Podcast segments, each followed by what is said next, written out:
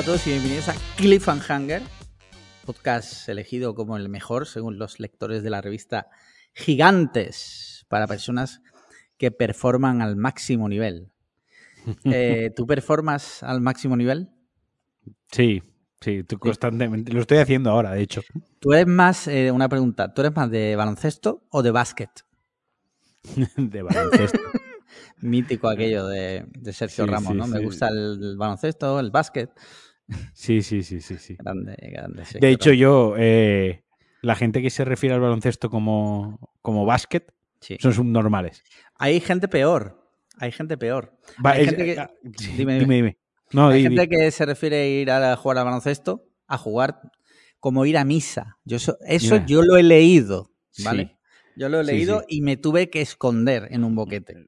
Exacto, o sea, a mí, básquet no, baloncesto, ¿vale? Entonces el fútbol lo empezamos a llamar ahora eh, soccer. Soccer. claro. Soccer, ¿no? Bueno, por esa regla de Ahora, tres, habría que llamarlo llamar balompié. A mí me encanta, yo cuando escucho balompié, a mí me encanta, eh, cuando escucho esa expresión. A mí eh, me, me encanta el, cuando... el- el noble, el noble arte del balompié, Sí. joder, es sí. rimbombante, ¿sabes? A mí me encanta cuando estoy viendo un partido de fútbol o algo y empiezan, eh, cuando empiezan a utilizar sinónimos, como por ejemplo, eh, buena parada del cancerbero, ¿sabes? Exacto, sí, sí. Eh, buena colocación del esférico. Me encanta. Es, te lo juro que me flipa para mal, obviamente. O sea.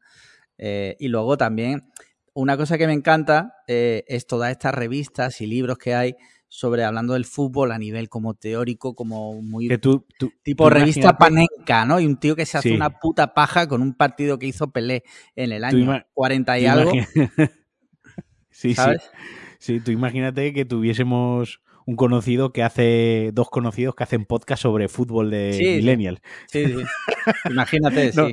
Estaba yo pensando, es que tú imagínate estudiar periodismo, ¿no? sí. Para acabar retransmitiendo partidos de fútbol.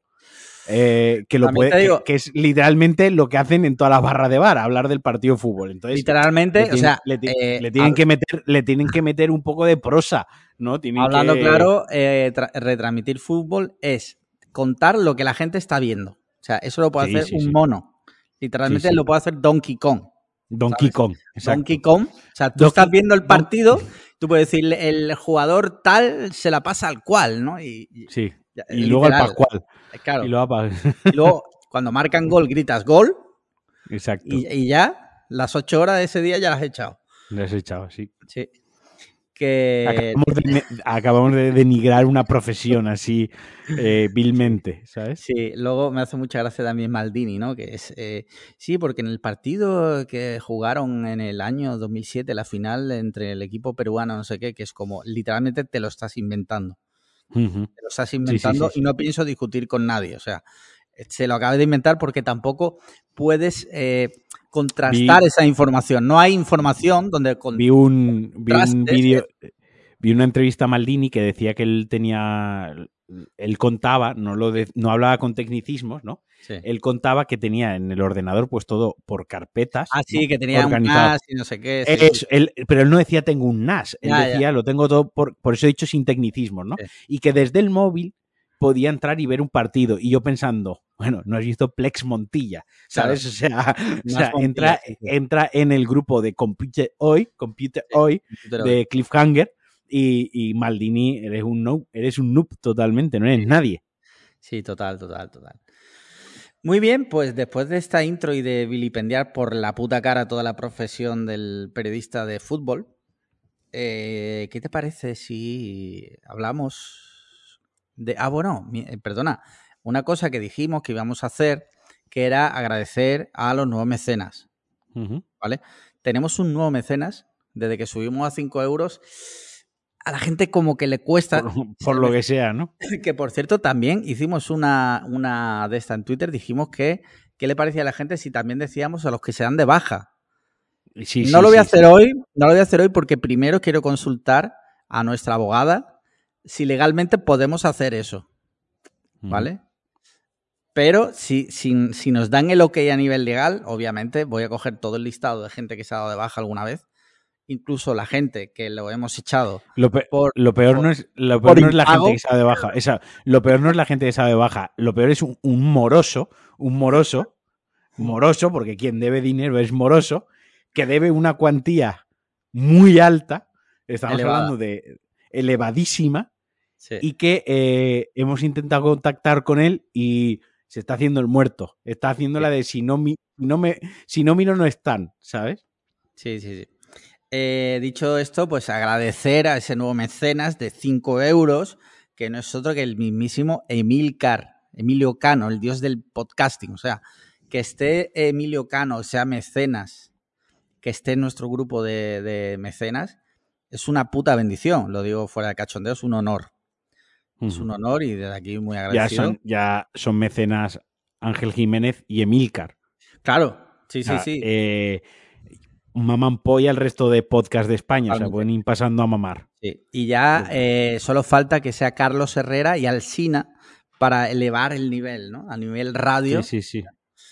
Bueno, y, y- y no es participativo, no es, muy, no es activo, pero eh, Barredo es mecenas también. Sí, de o verdad. sea, toda la, la cúpula, la- todos los masones del podcasting Bueno, español. cojones, Y otro que es mecenas también eh, es la Cor, joder, que es otro que la- Esa- exacto. Por eso digo que todo, todo, todo la, todos los masones de- del podcasting español, todos los que mueven los hilos en la sombra del podcasting, los que deciden qué podcast triunfa y cuál se hunde, son mecenas de Cliffhanger. Claro, pero luego nosotros somos tontos porque no sé qué, ¿no? Claro, Porque si luego nosotros, sí, sí, vale, totalmente. Bien, bien, bien. Bueno, después de esto y agradecer a Emilio Cano de hacerse mecenas, ¿qué te parece si, hablando de mecenazgo, respondemos las preguntas Dicho de esto, un momento, dicho, e- sí, dicho esto, que el resto de mecenas también los queremos mucho y agradecemos mucho que estén ahí. supuesto, que hemos nombrado a cuatro, pero que el resto también los queremos mucho. No sí. moláis tanto, pero también os queremos mucho. Si quieres, cojo el listado y lo- la Eh, semana que eh, viene, La semana que viene vamos, tú dices uno y Sin otro. pre- Tú, sin- pero sin presentación. El, episodio va a empezar en- leyendo los nombres. ah, Pam, eh, tal pam, cual, pam. nos, pasamos la lista y tú coges uno, otro y otro. Pim, Sí. pam, pim, pam. Venga. Ya está. Y así nadie se puede sentir como que no le queremos. Y, lue- y luego hablamos de la gente que se ha dado de baja. Claro, pim, sí, pam, la- pim, pam. Si nuestra abogada nos da el ok, todos los que se han dado de baja también los leemos. O sea, Venga. Sí, genial, eh, grandioso, grandioso episodio. Eh, dicho esto, eh, pregunta de nuestros mecenas. Mira, como cada semana nuestros mecenas tienen derecho a enviar sus preguntas para ser respondida por las dos mentes pensantes que hacen este, este programa de radio. Y esta semana, mira, primera pregunta nos la hace Bertín Os- Osborne Oficial, ¿vale? Es- Este es el nombre que tiene. Yo leo lo que hay. Dice, hola mozos, lo primero, ¿cómo estáis ahora mismo, en este justo momento? Ok, ahora toca unas preguntas más profundas. Bueno, respondiendo a tu primera pregunta, estoy cansado. Yo Me he sentado. a las 5. Ah, buena esa. Levantado a las 5. Esto como, no sé si te acuerdas, el, eso fue un día mítico del grupo de mecenas que resulta que... Adiós. ¿Qué ha pasado? Se ha cortado. No, no, no. A mí me Sí, está sí, sí. siguiendo. Pues A a, mí a me mí me a mí me acaba de saltar, tío. Vale, voy a pausar Venga, para que eso se pierdan las pistas, pero a mí no me está dando error, ¿eh? mira a ver. Bueno, pues después de este microcorte decir que hubo un día mítico en el grupo de mecenas que el doctor Mateos Bustamante se despertó a las 5 de la mañana y estuvo como todo el día recordando lo mucho que había madrugado, ¿vale? Para un día que madruga, recordemos que es un doctor que se dedica a la enseñanza, o sea, horas trabajadas eh, Cero. cero, o sea, horas cotizadas muchas, paga eh, em, eh, su- subvencionada por nuestro trabajo mucha, horas realmente producidas cero, ¿vale? Y se levantó un día a las 5, por lo que fuera, que ya ni me acuerdo por lo que era, y estuvo todo el día diciéndolo. Ni, se esto- ni, ni siquiera se acuerda él. ¿Te acuerdas? Sí, sí, total. Eh, seguimos con la pregunta de Bertín Osborne Oficial. Dice, ¿os sentís satisfechos con las decisiones que has... Es que la, la- la ha puesto un poco mal la pregunta. Dice, la voy a leer tal cual. ¿Os sentís Tal cual. satisfechos las decisiones que has tomado hasta ahora en vuestra vida? Esto es algo ¿Qué le ha que hemos escrito con. ChatGPT? Eh, no lo sé, pero ChatGPT eh, tiene bastante buena redacción, así que no sé. Esto se ha contestado ya varias veces, ¿no? En el podcast se ha hablado bastante de esto. Sí, yo te voy a decir que Me he equivocado muchas veces. O sea, muchas veces me he equivocado seguro. Pero ahora mismo, en, el punto en el vital en el que estoy, si quizás si no hubiera hecho las cosas que he hecho, no estaría aquí. Y ahora mismo estoy satisfecho con la vida que tengo. Entonces, que a lo mejor en cuando yo creo que mi que si hubiera tomado otra decisión, la vida hubiera sido distinta, ya. Pero es que la que tengo ahora me gusta. Entonces, satisfecho con las decisiones, pues sí, ¿no? No sé tu, tu, caso, yo hablo por mí. No sé, eh, con algunas sí, con otras no. Supongo que como todo el mundo. Eh, que hay gente que todo el mundo hemos tomado mejores decisiones, pero decisiones, decisiones de las que nos arrepentimos y decisiones de las que no. No creo que exista nadie que eh, esté satisfecho con el 100% de las veces, del 100% de las decisiones que ha tomado a lo largo de su vida. Y si es así, probablemente viva en la inopia y sea una persona muy feliz. ¿vale? Sea una persona muy feliz, pero creo que no es lo habitual.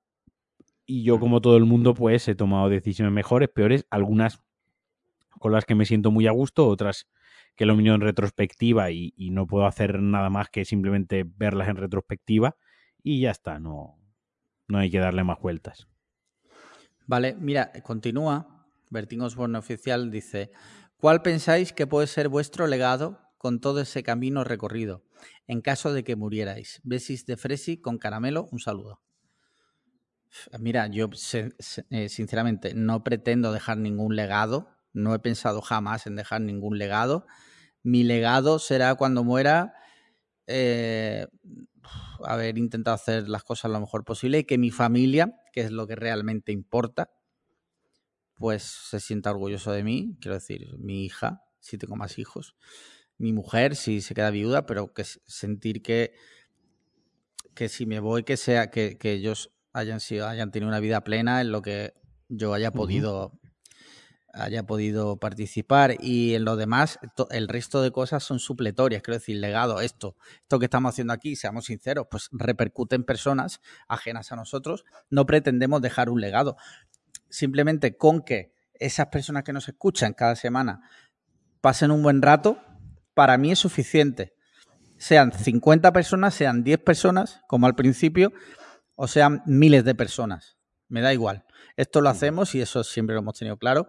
Como un hobby, nunca ha sido, no ha tenido pretensiones económicas. Y el rato que echamos aquí, Marquino y yo, lo pasamos bien. Y además, hay gente que lo pasa guay. Suficiente para mí. Quiero decir, para mí. Yo, con lo del legado, o sea, quiero decir, polvo eres y en polvo te convertirás. No, no me importa. Quiero decir, en el momento que me muera, me muero. O sea, es que no me. Es que me he muerto. Quiero decir, ya no. es es el pensamiento inverso al contrario, ¿no? ¿Para qué voy a pensar en decisiones que ya he tomado? Más allá de pensar en, pues mira, aquí me equivoqué, voy a tenerlo en cuenta para no volverme a equivocar, ¿no? Para que voy a pensar en el legado de cuando me muera, porque estaré muerto, más allá de pensar en voy a intentar hacer las cosas lo mejor posible con, lo, con, los medios y con lo que tengo a mi alcance, con la gente que tengo alrededor.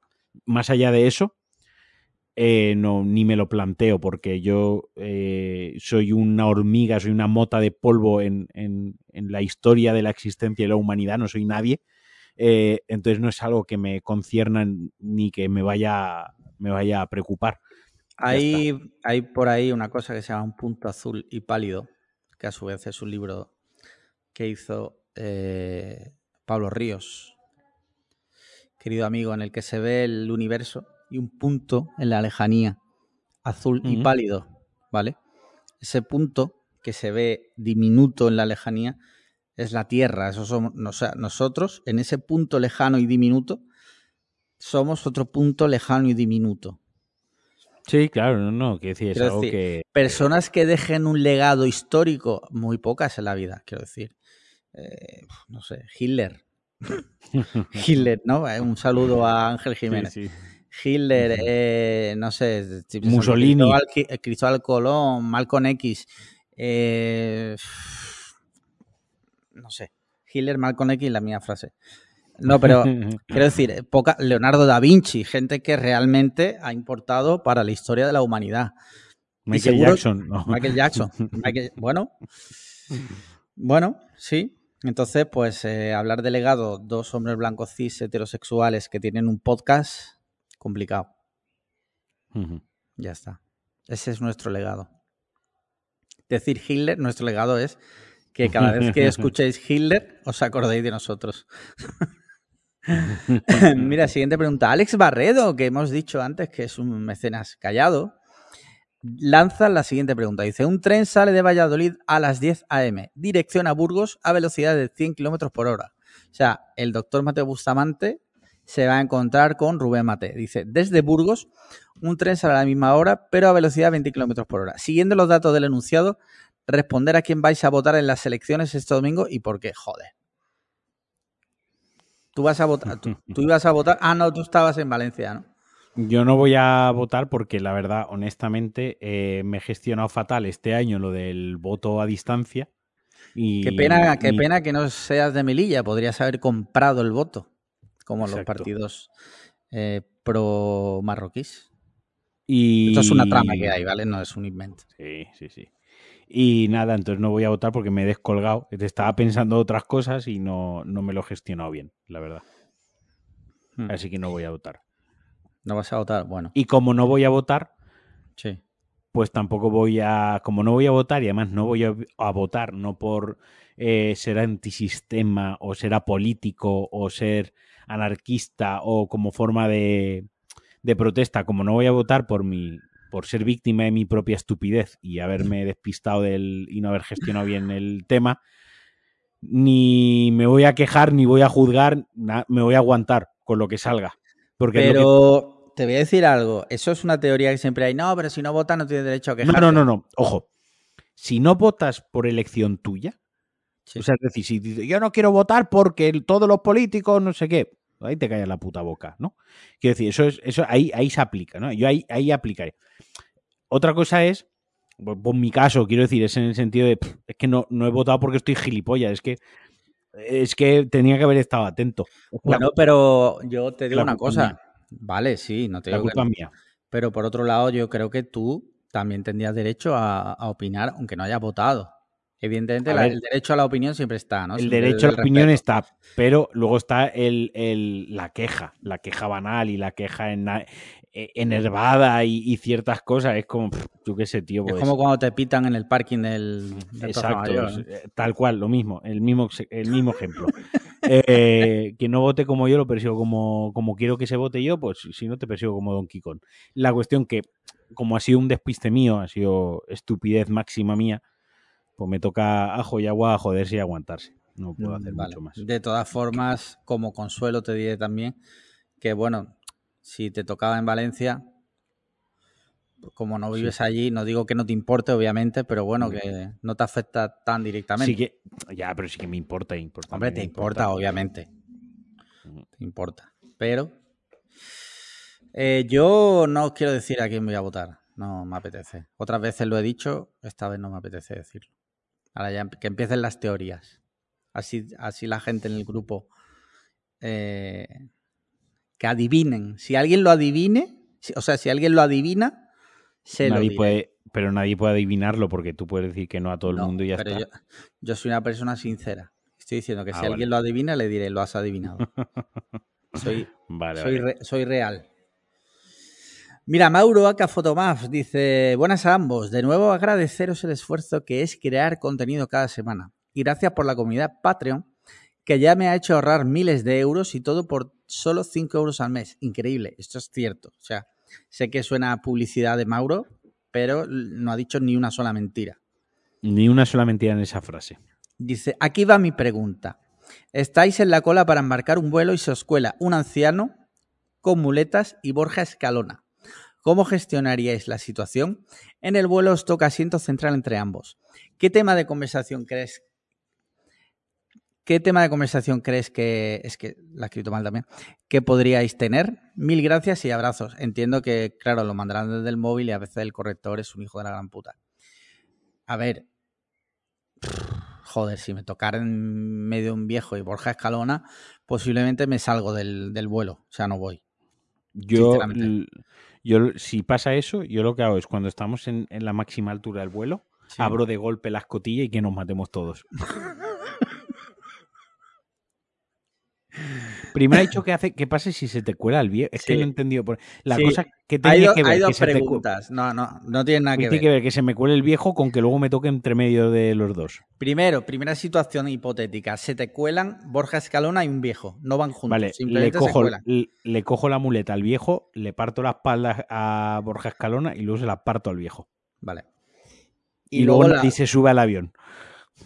Hombre, después del espectáculo que liarías en el aeropuerto, obviamente nadie. Si hay un sitio, si hay un sitio en el mundo, de todos los sitios que hay, donde el peor sitio para liarla es un aeropuerto. Totalmente. O sea, es más, es mejor liarla en la puerta de una comisaría que liarla en un aeropuerto. Sí. Hay tantas implicaciones. El liarla en un aeropuerto, quiero decir, la situación puede escalar de tal manera en un aeropuerto por una tontería que mi recomendación siempre es mantener un perfil bajo. Totalmente. Sí. Ah, muy bien. Eh, última pregunta. Quique. Dice, me encanta cuando se ponen un nombre que es simplemente una palabra. Quique. Buenas tardes, queridos líderes. ¿Cómo vosotros habéis cambiado de sector laboral con éxito y acierto? Bueno, esa es tu opinión. Esa es tu opinión, yo decía yo. Querría preguntaros si, no teniendo una necesidad vital y solo por el hecho de pensar que estaríais mejor en otro sitio? ¿Volveríais a cambiar en cualquier momento? ¿Crees que hay una edad tope en la que ya hay que plantarse y resignarse al trabajo que uno tiene? Muchas gracias y un abrazo. Yo creo, esta pregunta es muy buena, ¿eh? Creo que no hay una edad tope en la que plantarse y resignarse. Creo que hay unas circunstancias que te llevan a plantarte y resignarse, que son dos cosas diferentes. Eh, y me explico, si tienes 23 años, me lo invento, ¿eh? Tienes 23 años, tienes dos críos y una hipoteca, con 23 años a lo mejor no estás para dar saltos en tu vida a, lo loco, ¿me explico? Y como es mi caso, si tienes 35 años, 36, no tienes hijos, no tienes hipoteca, no tienes deudas, eh, y ya está, pues pues sí que puedes hacer, entre comillas, la locura de decir, pues dejo mi trabajo, me paso medio año, un año estudiando y me meto en, otro sector, ¿no? Lo, lo, intento. Entonces, creo que no es tanto una cuestión de edad, creo que es más una cuestión de circunstancias y oportunidades. Se tienen que dar las dos cosas. Que, se den las, que tengas unas circunstancias alrededor, que tengas la oportunidad, que tengas los recursos, no tanto la edad. Creo que la edad es lo de menos. Sí, estoy, estoy, estoy bastante de acuerdo contigo. Es a mí, por ejemplo, cuando tomé la decisión no fue fácil, obviamente, ¿no? Porque a punto de cumplir 40 años. Mm, yo soy una persona afortunada porque aunque me quedase en paro, sé que no me iba a faltar de nada porque, bueno, pues porque tanto mi familia como la de mi mujer no nos va a dejar que nos falte la comida, ¿sabes? Quiero decir, en ese sentido, pues por eso, entre otros motivos, decidí mm, hacer lo que he hecho. Dicho esto, si quieres cambiar de sector, muchas veces también pasa porque él dice, Quique, aquí dice, eh, solo por el hecho de pensar que estarías mejor en otro sitio. Es que eso es muy relativo. ¿Qué es estar mejor en otro sitio? Claro.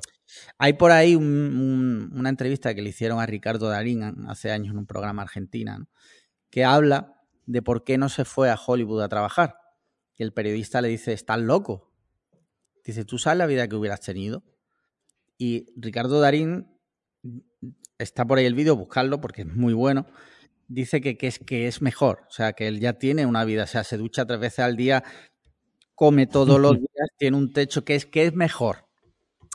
A veces también tendemos a idealizar las vidas de los demás y pensar, hostia, pues mi amigo Pepito, o a lo mejor vosotros que escucháis esto, habéis visto que Marquino y yo hemos cambiado de profesión de forma satisfactoria, mejor o peor. Trabajo es trabajo, pero que hemos tenido la suerte de encontrar trabajo, de estar trabajando, de, meternos en un gremio, ¿qué tal?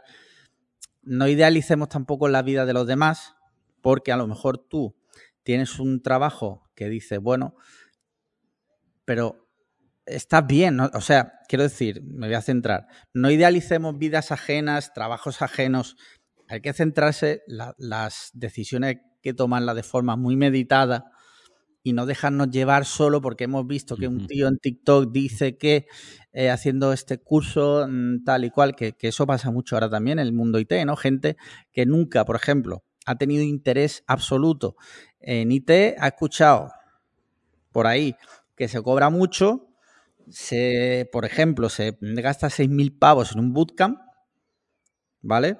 Y luego resulta que no le gusta. Por ponerte un ejemplo, o que no se le da bien, o, mil conozco, Conozco casos. Entonces, claro, mm, si realmente sentís que tenéis que hacerlo, que sea porque realmente dentro de vosotros algo dice, tengo que hacerlo. Pero no porque eh, Pepito tal, eh, no sé quién, o sea, céntrate y de verdad no idealices vidas ajenas. Que eso es, es, es la peor decisión que puedes tomar, porque te puedes meter en un agujero sin salida fácil o sea, fácil. Y... Yo, yo sin, sin, extenderme mucho ni dar detalles, etc, etc. Yo conozco gente que, que, empezó a trabajar en IT porque o escucharon campanas ¿no? de, del dinero, de lo bien que se cobra, las buenas condiciones, se gastaron una pasta en un bootcamp, esto, lo otro, y luego han resultado que no han encajado porque no, no, todo el mundo encaja, ni todo de la misma manera que, que, otra gente que sí que ha encajado no encajaría en otro, en otro deporte, ahí en otro deporte. En otra profesión. Eh, en otra profesión, no sé por qué coño he dicho deporte, estoy retrasado. Eh, en otra profesión, entonces, al final los cambios, insisto, son circunstancia, es un punto en el que se encuentra la circunstancia con la necesidad, con la oportunidad. A lo mejor tú necesitas un cambio, no digo, no digo Quique, eh, ni tú, pero a lo mejor a alguien pues, necesitas un cambio porque lo necesitas. Pues oye, a lo mejor lo haces y, y, te sientes muy bien y te sientes ilusionado y tal, pero como persona que ha cambiado de, de sector, yo estoy mejor que estaba antes. Pero no, pero, pero hay mierdas en mi trabajo. Shit happens. O sea, mierdas hay en todos los trabajos. Trabajo, es trabajo. O sea, lo suyo, lo guay es no trabajar. Quiero decir, en el momento que, te que trabajar, Claro, mierdas, mierdas hay en todos los tipos de trabajo. En todos. Entonces, hasta la persona que más, que más le gusta a lo que se dedica, tiene mierdas también en su día a día, tiene mierdas en su trabajo. Entonces, mm, entiendo que una persona que lleva 15 años, a lo mejor ya, o 20 años de profesión haciendo lo mismo, con 40 y algo años o con o 12 años, 13 años de profesión, se siente, se pueda sentir estancado, se pueda sentir que no está real, que no se no se realiza a través del trabajo, que bueno, eso es otra, otra historia, lo de la realización a través del trabajo me parece una mayor, una de las mayores soplapolleces que se puede haber. Pero bueno, no es el tema, yo también me desvío. Puedo entender ese sentimiento de necesito un cambio, necesito... ¿No? Pero eh, que sí, que igual llegarás a otro sector y, pues a lo mejor estás mejor, pero a lo mejor estás peor. Pero desde luego mierdas vas a tener. porque mierdas hay en todos los trabajos. Y días buenos los hay en todos los trabajos y días malísimos los hay en todos los trabajos. Obviamente, dentro de eso, pues obviamente hay trabajos objetivamente, objetivamente, que pueden parecer mejores y trabajos que objetivamente pueden, pueden parecer peores. Y yo esto es algo que hablamos mucho en casa para poner las cosas en perspectiva, ¿no? En casa hablamos mucho de lo que gana un conductor del camión de la basura, ¿no? Conductores de los camiones de la basura ganan casi 3.000 pavos al mes. Pero, escúchame, que están por las noches, con frío, con calor, con lluvia, fines de semana, con un olor a mierda tremendo. Literal. Llevando el puto camión. ¿Tú ves 3.000 euros al mes? Sí, es un buen dinero. ¿Le puedes dar una buena vida a tu familia? Sí. ¿Puedes dar una buena estabilidad? Sí. ¿Te puedes ir de viaje? Sí, porque 3.000 euros es bastante dinero, es mm. un buen sueldo. Pero, hazte la pregunta, ¿tú, te, tú todas las noches cogerías a, a, las 11 de la noche, de 11 a 4 o 5 de la mañana, fines de semana, festivos, incluido da igual el tiempo que a, llevar un camión con un olor a mierda tremendo por toda la ciudad, todas las noches. no es durante dos meses, no, no, es que es lo que te queda toda tu vida por delante. Hasta que te jubiles. Claro, es que eso, pues a lo mejor hay gente que dice, no, mira, o sea, que te digo que me quedo con mis 1.500 euros al mes, pero yo trabajo de 8 a 5 de la tarde, de lunes a viernes, y... En una oficina, bla, bla, bla. Una oficina, o desde mi casa, ahora que se lleva eso, bla, bla, bla. Y ya está. Entonces, claro, es que todo es tan una...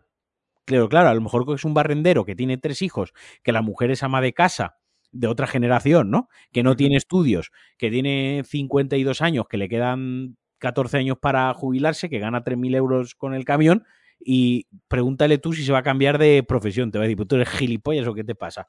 Yo con este dinero saco mi familia adelante y pues no me queda otra cosa que, resignarme, esto es una puta mierda, pues aquí estoy, pero es mi situación, mi circunstancia es esta. Entonces, como muy bien decías tú, compararse y proyectarse en los demás eh, está bien a veces pues para tomar cierta perspectiva, pero ¿sabes todavía lo que está mejor? El consejo que yo daría, no a Quique, porque a lo mejor no lo necesita, Quique ha lanzado la pregunta y a lo mejor no necesita consejo, pero otra persona. Si ves a una persona que, que crees que su situación laboral es buena, que vive bien, entre comillas, entendiéndose lo que tú decías, ¿no? Eh, Roberto Darín, de qué es vivir bien o qué es vivir mejor, ¿no? Pregúntale. Ya está. Pregúntale. Yo lo hice, ¿eh? Yo lo hice. Yo lo hice. Yo, antes de, del cambio y cuando estuve pensando en esto, yo hablé con buenos amigos que tengo alrededor. Yo hablé mucho con Adri, con nuestro Adri, que siempre lo leemos así como Adri, nuestro Adri. Sí. Hablé mucho con Adri. Y yo sé que había cosas que Adri estaba contento con su trabajo y también sé que hay cosas que no estaba contento con su trabajo y también cosas que le quemaban. Y hablé con otros, hablé con otros amigos, hablé con Charlie, otro buen amigo mío, también mecena, oyente del podcast. Hablé con Charlie, también le pregunté. Hablé con mucha gente. No me quedé solo en lo que yo veía de ellos, porque todo tiene una parte buena y todo tiene una parte mala, ¿no? Y con eso ya valoré. Entre, entre todo, valoré. Entonces, el consejo que yo puedo dar es pregunta, antes de proyectar o antes de imaginar o antes de creer que, pregunta cómo está esa persona. Y sobre todo, porque claro, yo me imagino que la pregunta va mucho porque ahora hay mucha gente que quiere reciclarse a IT, ¿vale? No, no te creas tampoco historias mágicas de haz este curso y ganas 60.000 euros. Eso no pasa. Eso no pasa. O sea, desde que tú, para pasar de, de, mm, no trabajar en el sector a ganar 60.000 pavos, o sea, en medio tienen que ocurrir muchas cosas. Y muchas cosas es tener suerte. Iba a hacer una broma, iba a decir, tiene que pasar muchas cosas. Ocho meses aproximadamente. si, es, si esa persona es muy buena, a lo mejor sí. Pero probablemente no. Y probablemente esté muchos años aprendiendo mucho y ganando un sueldo normal. O sea, no te va a faltar, tampoco sé, también depende del nivel de vida de la gente, ¿no? Pero pues normal en IT se gana un sueldo pues normal, ¿vale? En general mejor que en otros sectores, pero no vas a ganar 60.000 euros a la primera. O sea, para ganar 60.000 euros hay que currar y hay que aprender y hay que ser bueno y todo el mundo no es bueno, yo el primero. O sea, que también nos pensaba, hay gente que está más capacitada mentalmente, más rápida, aprende más rápido. Eso, la edad también juega en nuestra contra, ¿vale? Porque tú, en contra de un chaval de 20 años que acaba de salir del módulo o que acaba de hacer un bootcamp, es que es muy difícil. Entonces, por eso, no te, no te obsesiones con historias mágicas de, de Caperucita Roja o del cuento de la lechera. Que si toma la decisión, que sea porque estás 100% seguro de lo que tú quieres hacer, no de lo que te han contado que hay que hacer. ¿Vale? Porque lo que hay que hacer es follarse a la madre de Paco de Best. Correcto. Lo suyo es echar el euromillón y que te toque. Exacto. y luego darnos la mitad a nosotros. Hombre, es que, vamos a ver, es, esto es un contrato verbal, automáticamente escuchar esto te, o sea, te hace una relación contractual con nosotros de que si te toca el euromillón, nos tenéis que dar la mitad. Da igual, no tienes ni que aceptar ni nada, ya estás aceptado. Si lo has escuchado, ya has aceptado. Así que. Exacto. Que no digas que no avisamos cuando os llegue la denuncia. ¿Te imaginas, tío? Estaría guay. Eh, Listo, no, no hay más preguntas, su señoría. Me encanta decir eso. Eh, mira, ¿qué te parece si iniciamos una nueva sección? Venga, para no hacerla nunca más. Correcto. Sección Tech. Venga. Sección Tech. Porque me he dado cuenta que, joder, somos gente que, que está siempre con los móviles, con los ordenadores y tal, y casi nunca hablamos de tecnología. No, No, sé cuál es el motivo. A mí personalmente porque no me interesa Vale. la tecnología en general. Quiero decir, con lo de los móviles y tal, te- te- parece que lo, lo- lo he cortado así un poco abrupto, ¿no? Pero me pasa un poco como con- cuando grabo de caceta con Javi, ¿no? Cuando habla el móvil, se has presentado el Samsung tal, Galaxy Sí. esto o tal, no sé, yo desconecto. Para mí el móvil es el iPhone. Sí, no, es mi idea esa, no es mi idea esa. ¿eh? Ah, vale. Es simplemente comentar si en, en nuestra vida diaria hemos eh, incorporado alguna novedad tecnológica, ¿vale? Que puede ser desde una nueva app que hemos descubierto Ujú. a, pues mira, me he comprado mm, para casa pues una barra de sonido Ah, o un en, mi altavoz caso, o no sé qué. en, en mi caso, una tele no es porque no me dejan. Eso no. Pero, no me he comprado. ¿qué tele te quieres comprar? Porque tú ya tienes una de 65, una OLED, me imagino. ¿no? Una OLED, una OLED, claro. ¿Y por qué no te dejan? ¿Cuál es el motivo?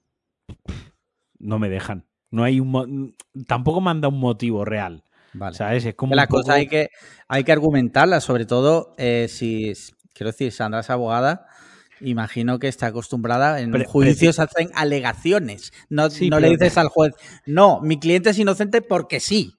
A Pues ver, esto pero de la tú tele ya es sabes, que tú ya sabes que en, que en, que en casa her- eh, en casa del herrero Sí. eh, cuchillo de pa- eh, cuchillo de madera, ¿no es? En, Sí. en casa del herrero cuchillo Cuchara de palo, cuchillo de palo, sí. cu- cuchillo de palo, yo qué cojones. eh. No es la cuestión que no me argumenta nada, es no porque es no y cuando le digo la presunción de inocencia para mí no existe, o sea, yo Vale. para mí no es para mí Tú no eres eh, culpable de facto, ¿no? Totalmente, yo estoy fuera del Tratado Versalles o no sé lo que o de la Haya, no del Sí. esto de la Haya, no sé lo que estaré diciendo una barbaridad es tremenda, pero yo estoy totalmente fuera de todo eso, ¿no? A mí se me juzga eh, en cuanto en tanto a las leyes de Guantánamo, ¿sabes? Qué broma.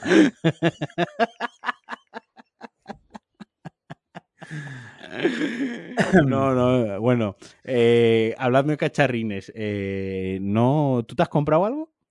No, pero te iba, te quería hablar de dos cosas, tío, porque mira, yo de, de un tiempo a esta parte, eh, parte importante de mi trabajo es, es el correo electrónico, ¿vale? Y desde hace un tiempo decidí utilizar Spark, tanto en el móvil como en el ordenador, para mis cuentas de trabajo y una cuenta que tengo personal que no es la de Gmail. Y, y la verdad, muy contento con la versión gratuita. Y hoy justo se me ha actualizado la del ordenador en el trabajo. Tengo la gratuita, repito, no, no pago.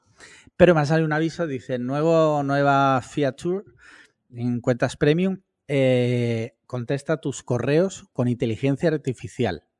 Y he dicho, hostia, esto me puede ayudar bastante.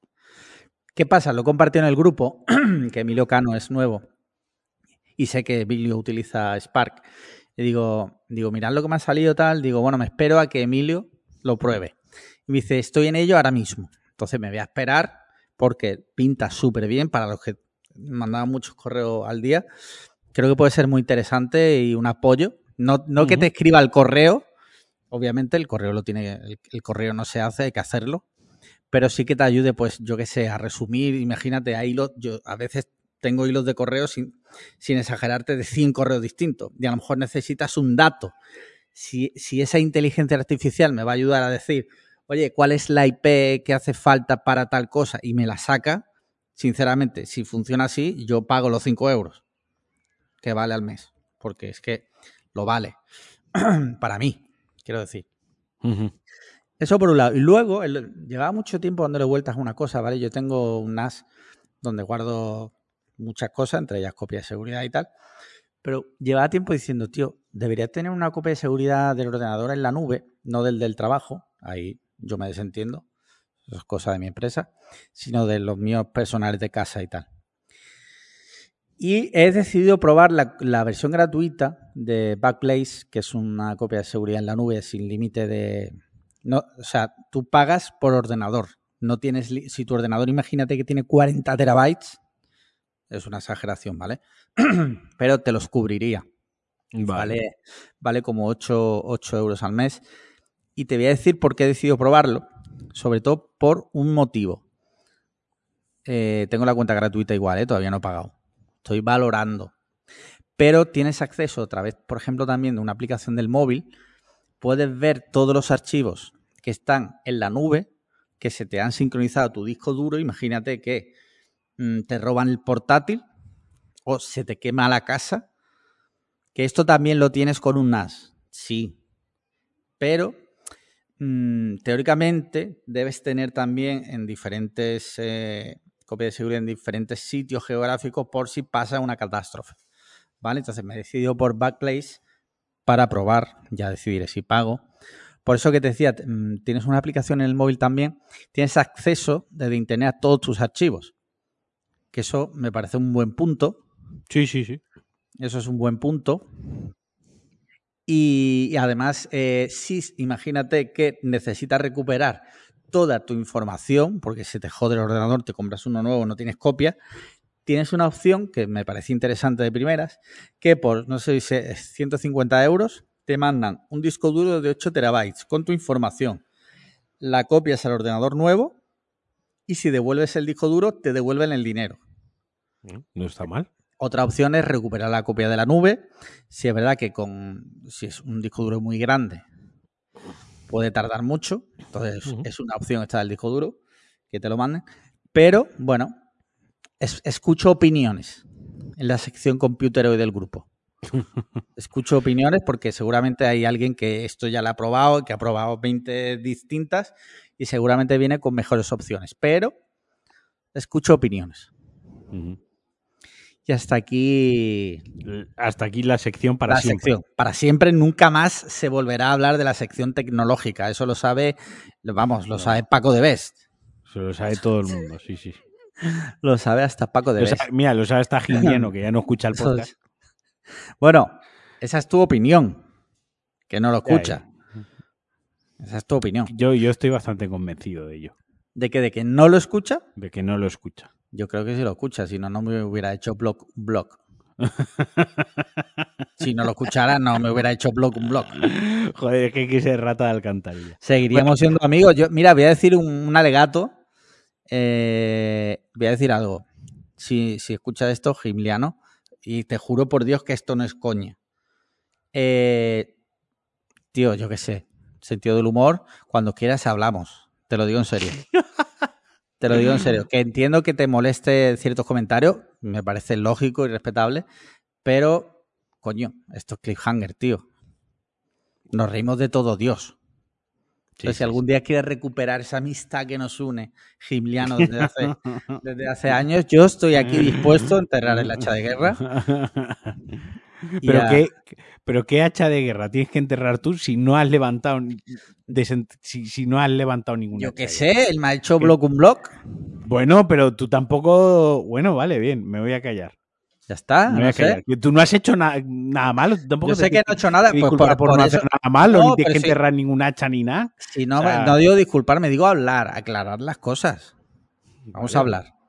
En plan, bien, quiero decir, vamos a llegar a a un punto medio. Vale, el punto medio, eh, literal, si pasa, ¿no? Hipotético caso, recuperamos, nos volvemos a seguir, buen rollo. Al día siguiente, Marquino, Gimliano, no sé qué nos encuentro. O sea, el insulto más grave que la mente humana pudiera ni siquiera imaginar. Sí, sí.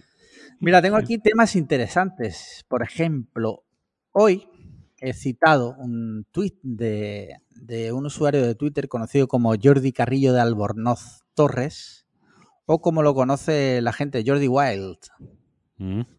que dice lo siguiente, pone una imagen y dice, para que veáis lo que me pasa con, y esto lo pone en mayúscula, con todos los vídeos en los últimos dos meses. Por si no lo sabéis, un vídeo amarillo igual casi no cobrar nada.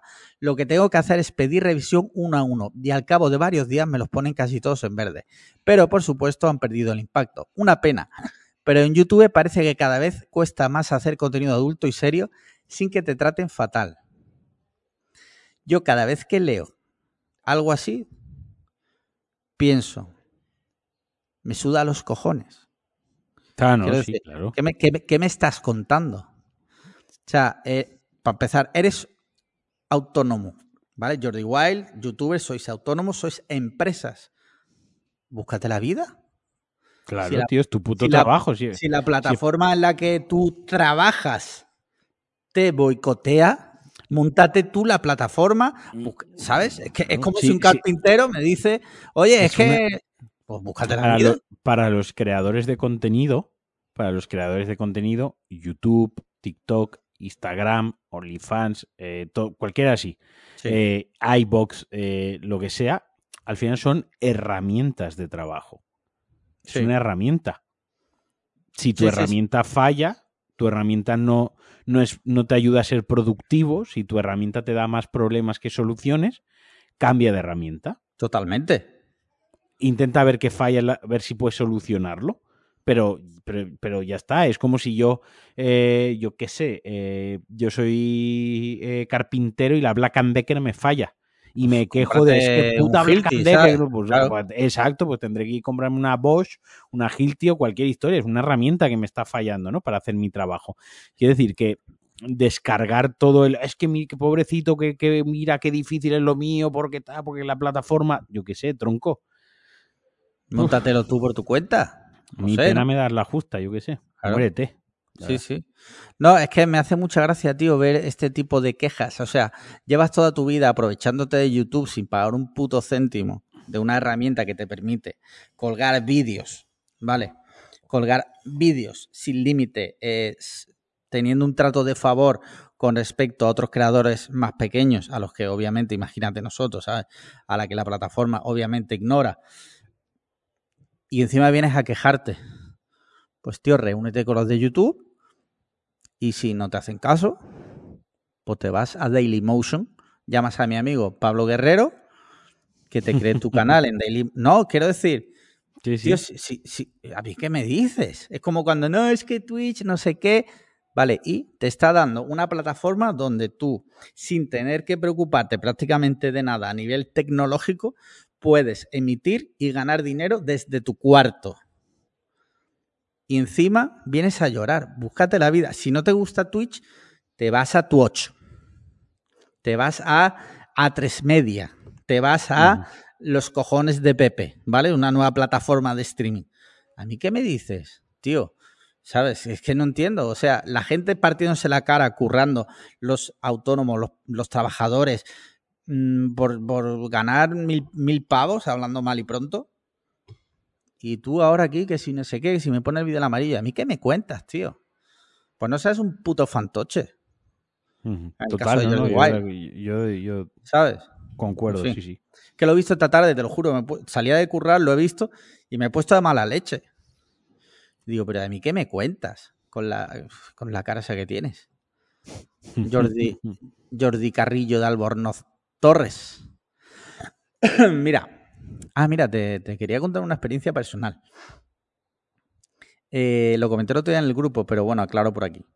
Tío, qué fácil es contratar un seguro, pero qué difícil, darlo, de baja, difícil darlo de baja. Por teléfono tú puedes contratar un seguro. en cinco minutos tienes un seguro contratado. Ahora intenta darlo de baja. Siempre, Siempre hay alguna cláusula, siempre hay una pega. No, es que, mira, me ha pasado hoy, ¿vale? Eh, ayer redacté un correo hiper largo para Unicaja con los que tengo varios seguros. En plan, tengo este seguro, este seguro, este seguro.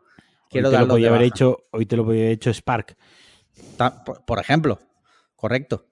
Y digo, necesito darlos de baja mm, ya. O sea, cuando se pueda, los quiero dar de baja. No, es que ese no lo puedes dar de baja porque está fuera de plazo. Perfecto, vale, me lo cobras, pero ya por la presente te pido que no, o sea, no utilices esto para el año que viene, me vuelves a cobrar porque, porque yo ya te estoy diciendo que no quiero el seguro. O sea, está fuera de plazo de cuándo. Este ya no se, vale, este de este mes ya no se puede anular, vale. El año que viene no lo quiero y te lo estoy diciendo ya, con 365 días de antelación. No me mares la perdí. Vale, otro seguro, ¿no? Es que eso tienes que escribir a Unicorp Vida, ¿vale? Escribo, pa, pa, pa, pa, pa, pa, pa, contestación. No, es que eso, mire usted, tiene que contactar con la, con la sucursal donde dice el seguro. A ver, me acaban de decir literal que os escriba aquí. Es más, ¿sabes lo que he hecho? Digo, vale, digo, perdona, no te preocupes. Incorpora este hilo a la persona que me ha remitido a vosotros. Entonces, añado a esa persona, aclararos vosotros. Yo no quiero el seguro. O sea, buscaros la puta vida. De verdad, que putos sinvergüenzas, tío. Sí, sí. Qué sinvergüenzas, colega. Es que con la tontería luego son seguros pequeños, a lo mejor un seguro de accidente que tenía yo, que son 40 euros cada tres meses. Por ejemplo. Con la tontería tú no te das cuenta y llevas ahí a lo mejor pagando no sé cuántos años, 40 euros cada tres meses, y cuando te quieres dar cuenta dices, coño, si llevo pagado mil y pico euros de este seguro que ya no me hace falta. En fin, putos cerdos. Mira, tengo por aquí una noticia interesante. Déjame que te lea el titular. Eh, obviamente el titular. Mira. Eh, lo he leído. ¿dónde, ¿Dónde lo he leído hoy? Perdóname eh, esto. Ah, mira, aquí está. Noticia de eh, Magnet. La línea 906 reinventada. Amourant, que es una streamer o algo así, Sí, sí. ya tiene un chatbot erótico y de pago generado por una inteligencia artificial. Básicamente lo que ha hecho esta persona es, ha creado un chatbot, como el que te atienden en muchas webs, que de, estamos aquí para servirle tal. Porno para pajilleros que quieren hablar con ella, pero en realidad están hablando con una IA que ya habrá entrenado, ya ves tú. Eh, la verdad, el futuro está guapo. Pinta muy bien el futuro. Pinta- para, sí, lo- sí. para los gimlianos pinta muy bien, sí. Tío, hemos dicho de enterrar el hacha de guerra. Eh, ahora en serio, o sea, no quiero yo, o sea, me parece súper bien por parte de ella que haga esto.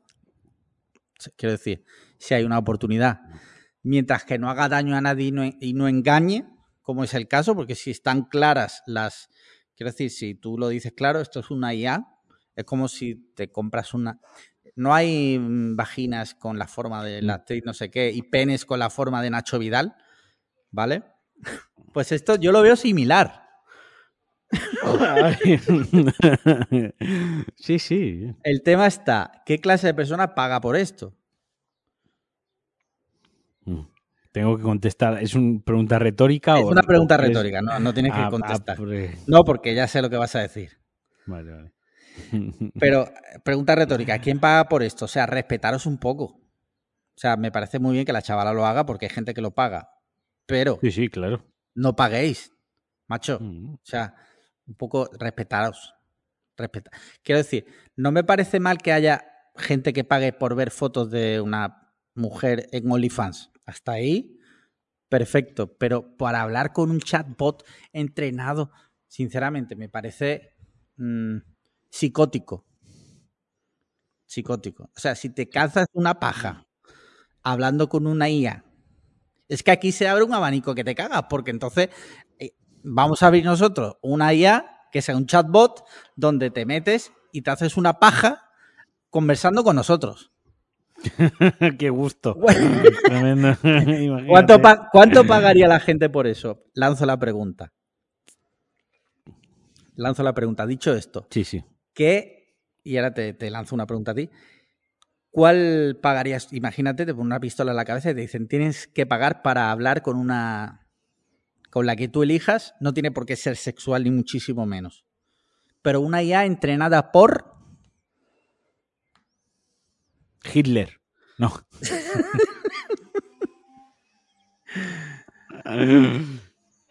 sí, sí. No por el, no sé, igual por el Dalai Lama o algo así, ¿no? Porque igual Para- me ayuda de... Claro, Para- a, a meditar, ¿no? ¿Cuáles a son tus secretos, Dalai Lama? Exacto. Sí. ¿Cuáles son tus eh, secretos? Dalai Lama Bot, ¿sabes? Dalai Lama bot. Sí. Sí, sí. ¿Y tú? Es complicado, pero. mm, No, no, esta era una pregunta que no me ibas a hacer a mí la pregunta aquí para echarnos claro, la no, risa no, no, y- no. y no responder tú. A ver, eh, respondiendo. Tendría que pensar y que fuera alguien que pudiera sacarle una información valiosa. Entonces. No sé, tío. Eh, Borja Escalona. es muy buena. Sí, sí. Bo- Borja Escalona. Información súper valiosa le iba a sacar. Sí, sí. Eh, bueno, hay un tema que lleva sonando y te lo, estás aquí, sí, está bien porque eres valenciano. Este fin de semana se disputó un encuentro de balonpié entre el Real Madrid, o como dicen algunos, que, me, también me encanta, el, el, Real de Madrid y el Valencia. ¿Vale? En ese partido, bueno, o sea, o sea, ha sido noticia a nivel mundial, y esto es, esta es la parte interesante porque es a nivel mundial de que hubo mm, insultos racistas a Vinicius Junior. que, es, que, para quien no lo sepa, si es que hay alguien que no lo sabe, es un jugador brasileño más negro que el tizón del Real Madrid. eh, luego a él lo expulsaron en una jugada, ¿vale? Esto sin. Bueno, esto creo, en cierto modo, es independiente, aunque bueno, el, encuentro ya estaba ciertamente calentito, por lo visto. Esto eh, ha, desatado una ola brutal, o sea, hay, yo he visto, sigo en cuentas americanas de World Star Hip Hop, Complex y tal, que han sacado la noticia de que tal. Y luego Vinicius hizo también un, post, básicamente viniendo a decir que España es racista. Uh. Y esto también ha, levantado cierto regemor entre mucha gente, ¿vale? Hay, hay muchísimos matices aquí. Se junta la gente descerebrada que va al fútbol, con racismo, con la sociedad, convivimos en una sociedad. Es, pero a, lo que yo ya quería ir y ya me callo para que hables tú, me hace mucha gracia ver a ciertas personas decir, no, pero es que es que España no es racista. Voy a decir algo y ya me pongo serio aquí yo creo que España sigue siendo bastante racista. Yo, yo estoy de acuerdo contigo. O sea, independientemente de lo de Vinicius, sí. ¿vale? Es, eh, España es un país racista. Sí. ¿Vale?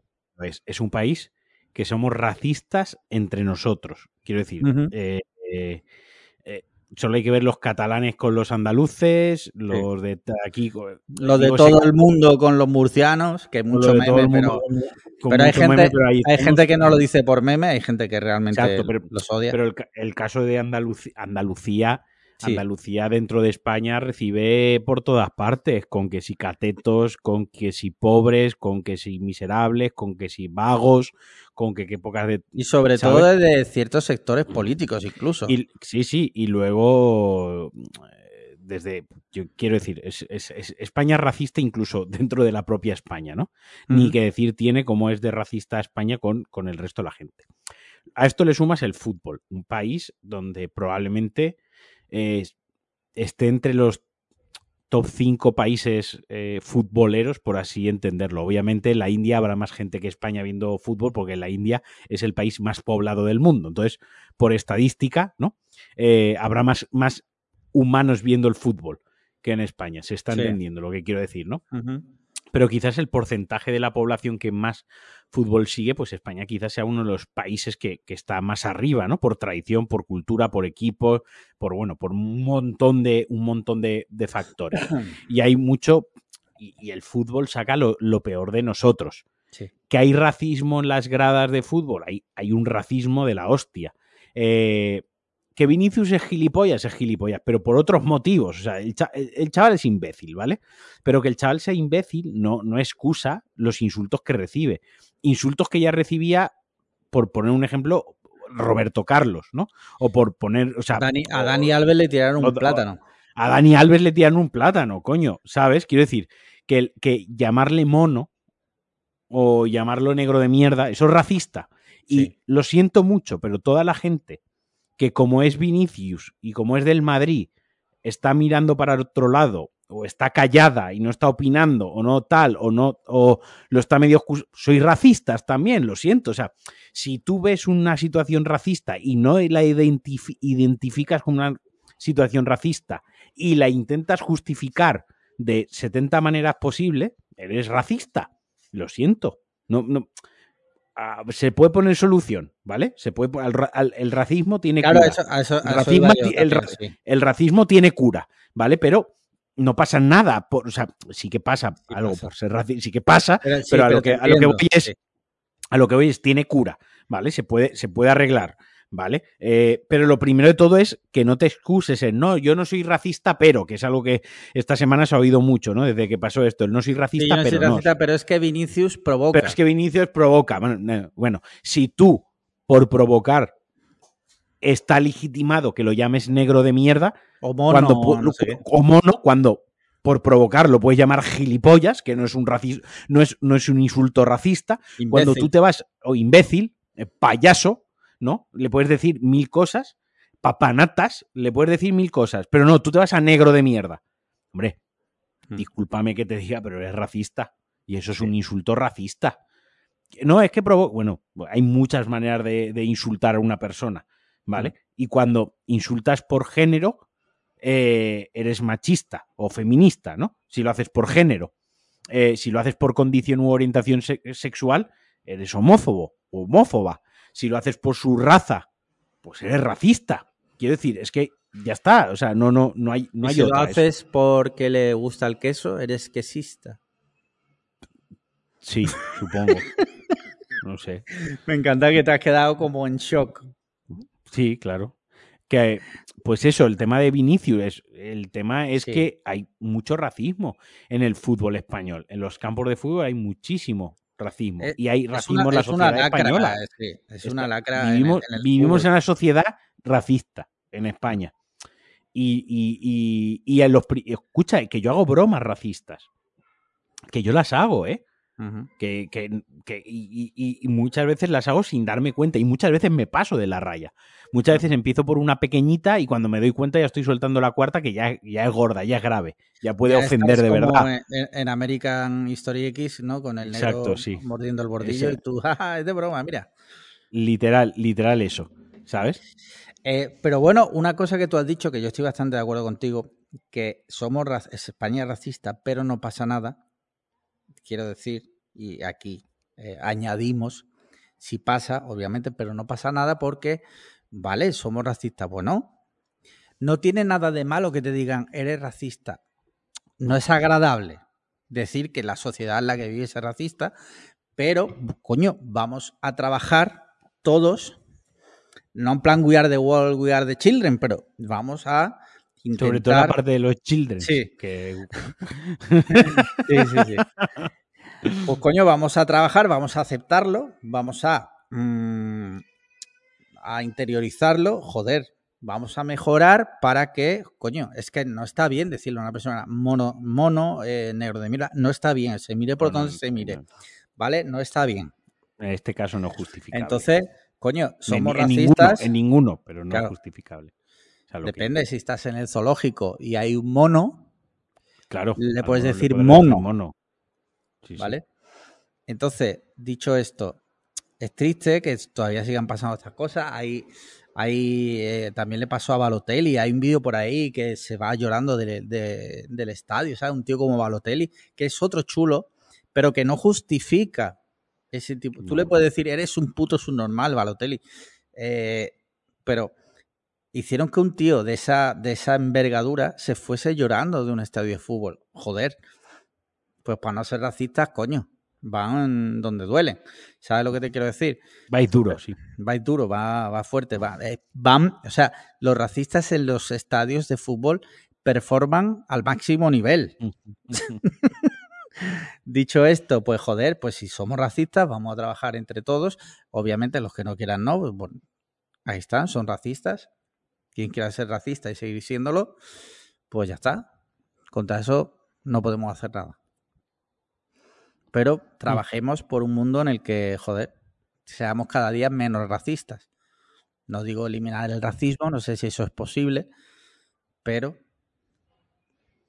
Bueno, ya está. ser lo menos posible. ¿Vale? De aquí un abrazo a todos los negros del mundo. Qué gilipollas eres. Bueno, Mira, ¿qué eh, el, otro día leí que fuiste a ver eh, Fast and Furious 10, luego Sí. la comentas la peli, pero hablaste del precio del cine. Casi 10 pavazos, ¿no? 9 9,80 nos costó, tío. Solo, solo las entradas. Solo las Solo entradas, claro. entradas. claro. Me parece, me parece una. De me parece migrante. una- Me parece una putísima ida de olla. O sea, Hmm. ya me parece una puta ida de olla.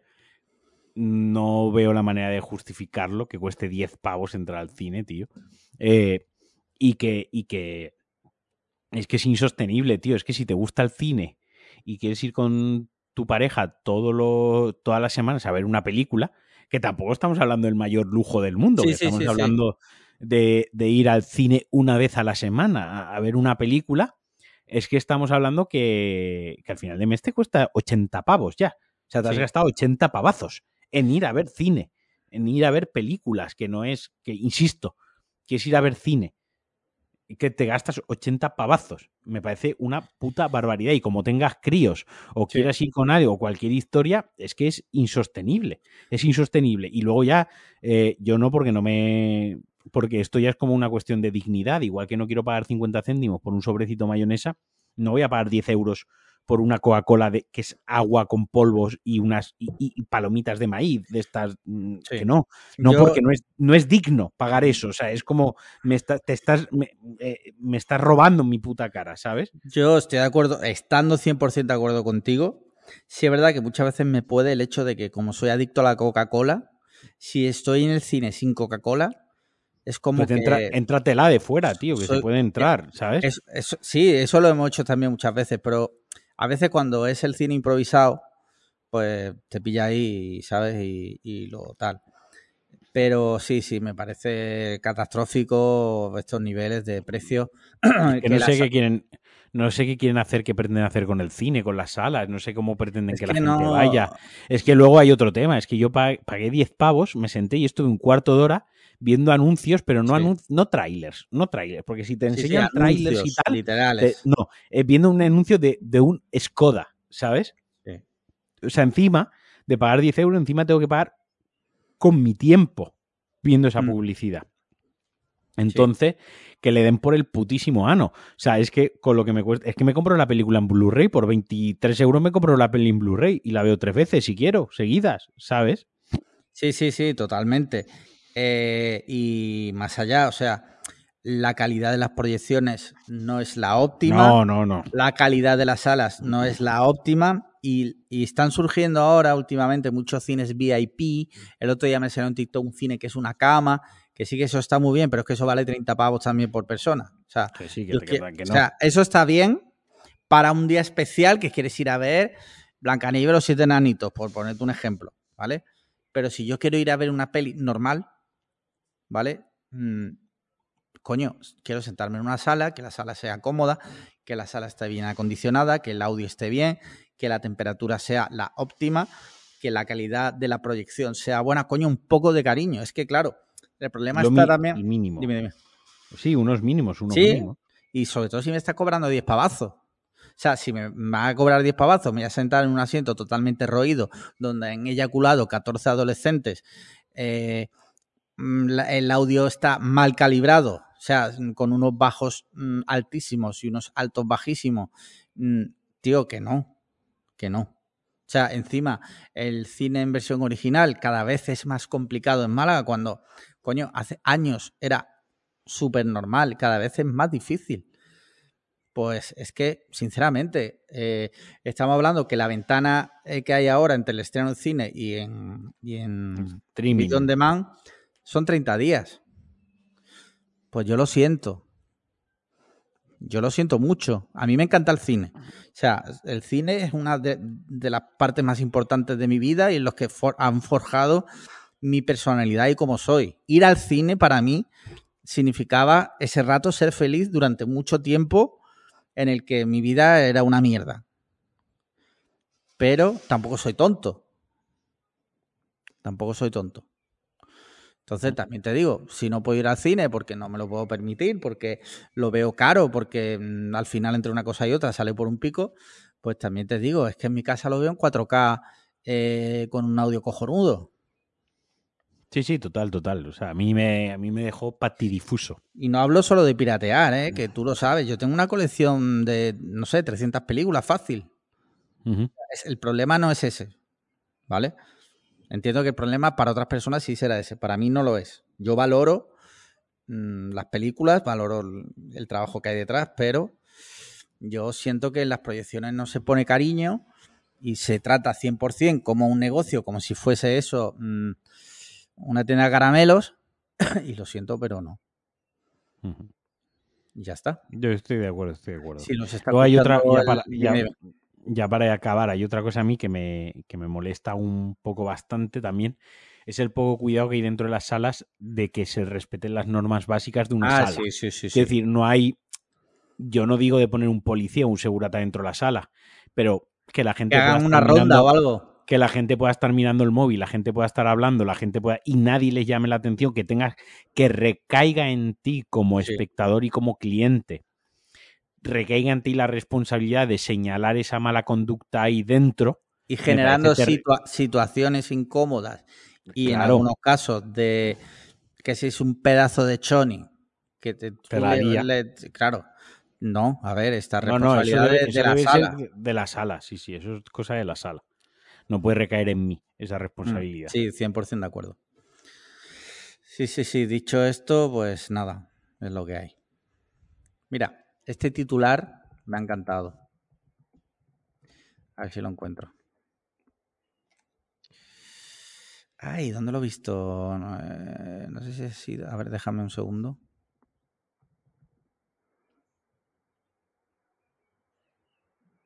Creo que lo tengo aquí. Ah, sí. Eh, la Kings League, que hemos hablado bastante aquí de la Kings League, la Kings League ha debutado en la tele tradicional. Ha tenido menos audiencia que un documental de la 2. Hombre, ¿cómo, cómo, cómo va a ser eso posible? Sí, Turpin nos dijo que, eh, joder, que, que somos buberianos, Que, es- Y que que- somos nos- boomers, que, que nos, estamos enterando de la película. sí, sí, Sí. No, es que ahora, nos dirán que no, que es que claro, porque su formato no es la televisión, porque es el streaming y es donde tiene el nicho. Vale, Ya, mira, vale. yo solo digo Vale, una cosa. No, no, eh, Yo so- solo, solo un segundo y Sí. ya te dejo. Vale, pues entonces ¿para qué lo ponen en la tele? Eso, eso es, justo es lo que yo, yo iba a decir. Eso es lo que yo iba a decir.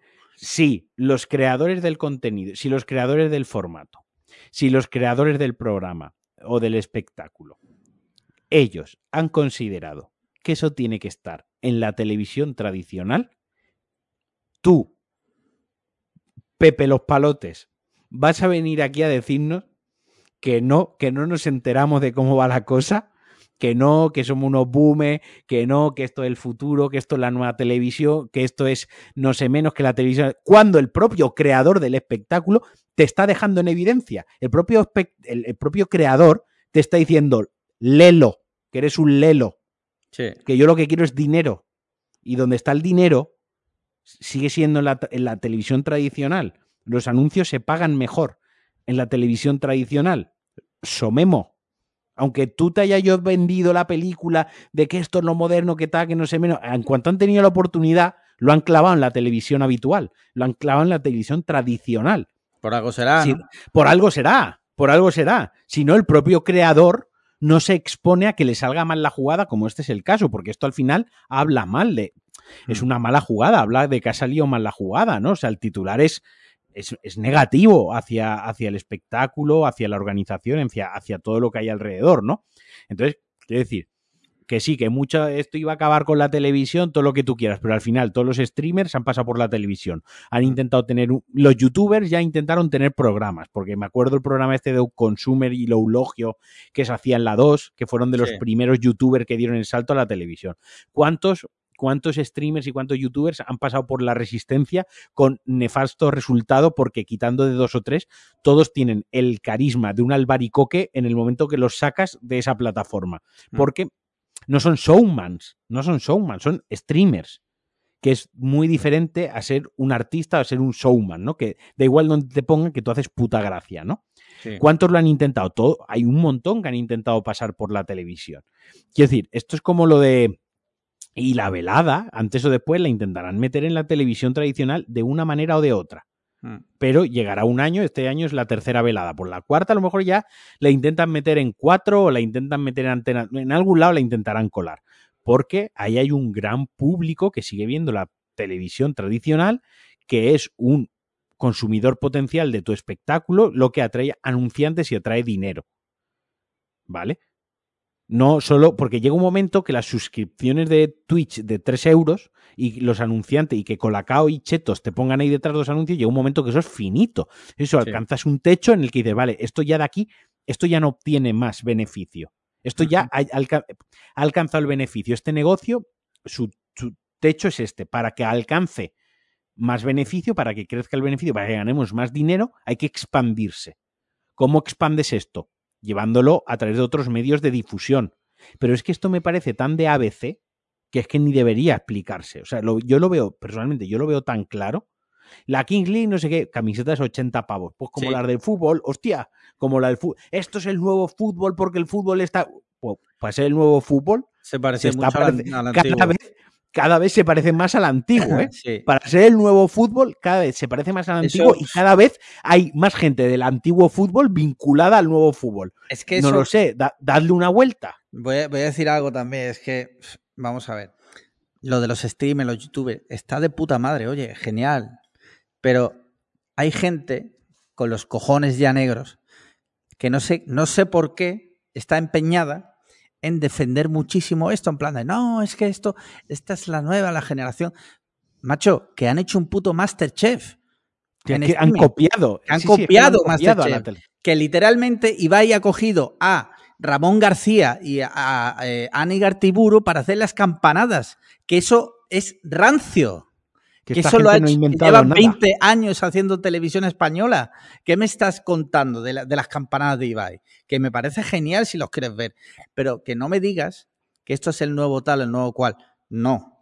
O sea, entiendo que hay gente, y sí, hay- es cierto, hay gente que hace contenido que realmente se, mm, está súper bien, que no tiene nada que ver con todo esto que estamos hablando, pero eh, al final todos estos grandes streams y youtubers tiran por esto, joder. mm, sin- por ejemplo, el Rubius, ¿no? Eh, es distinto, pero lo ha hecho muy bien, por ejemplo, eh, va a sacar ahora un, un programa en Amazon, tiene...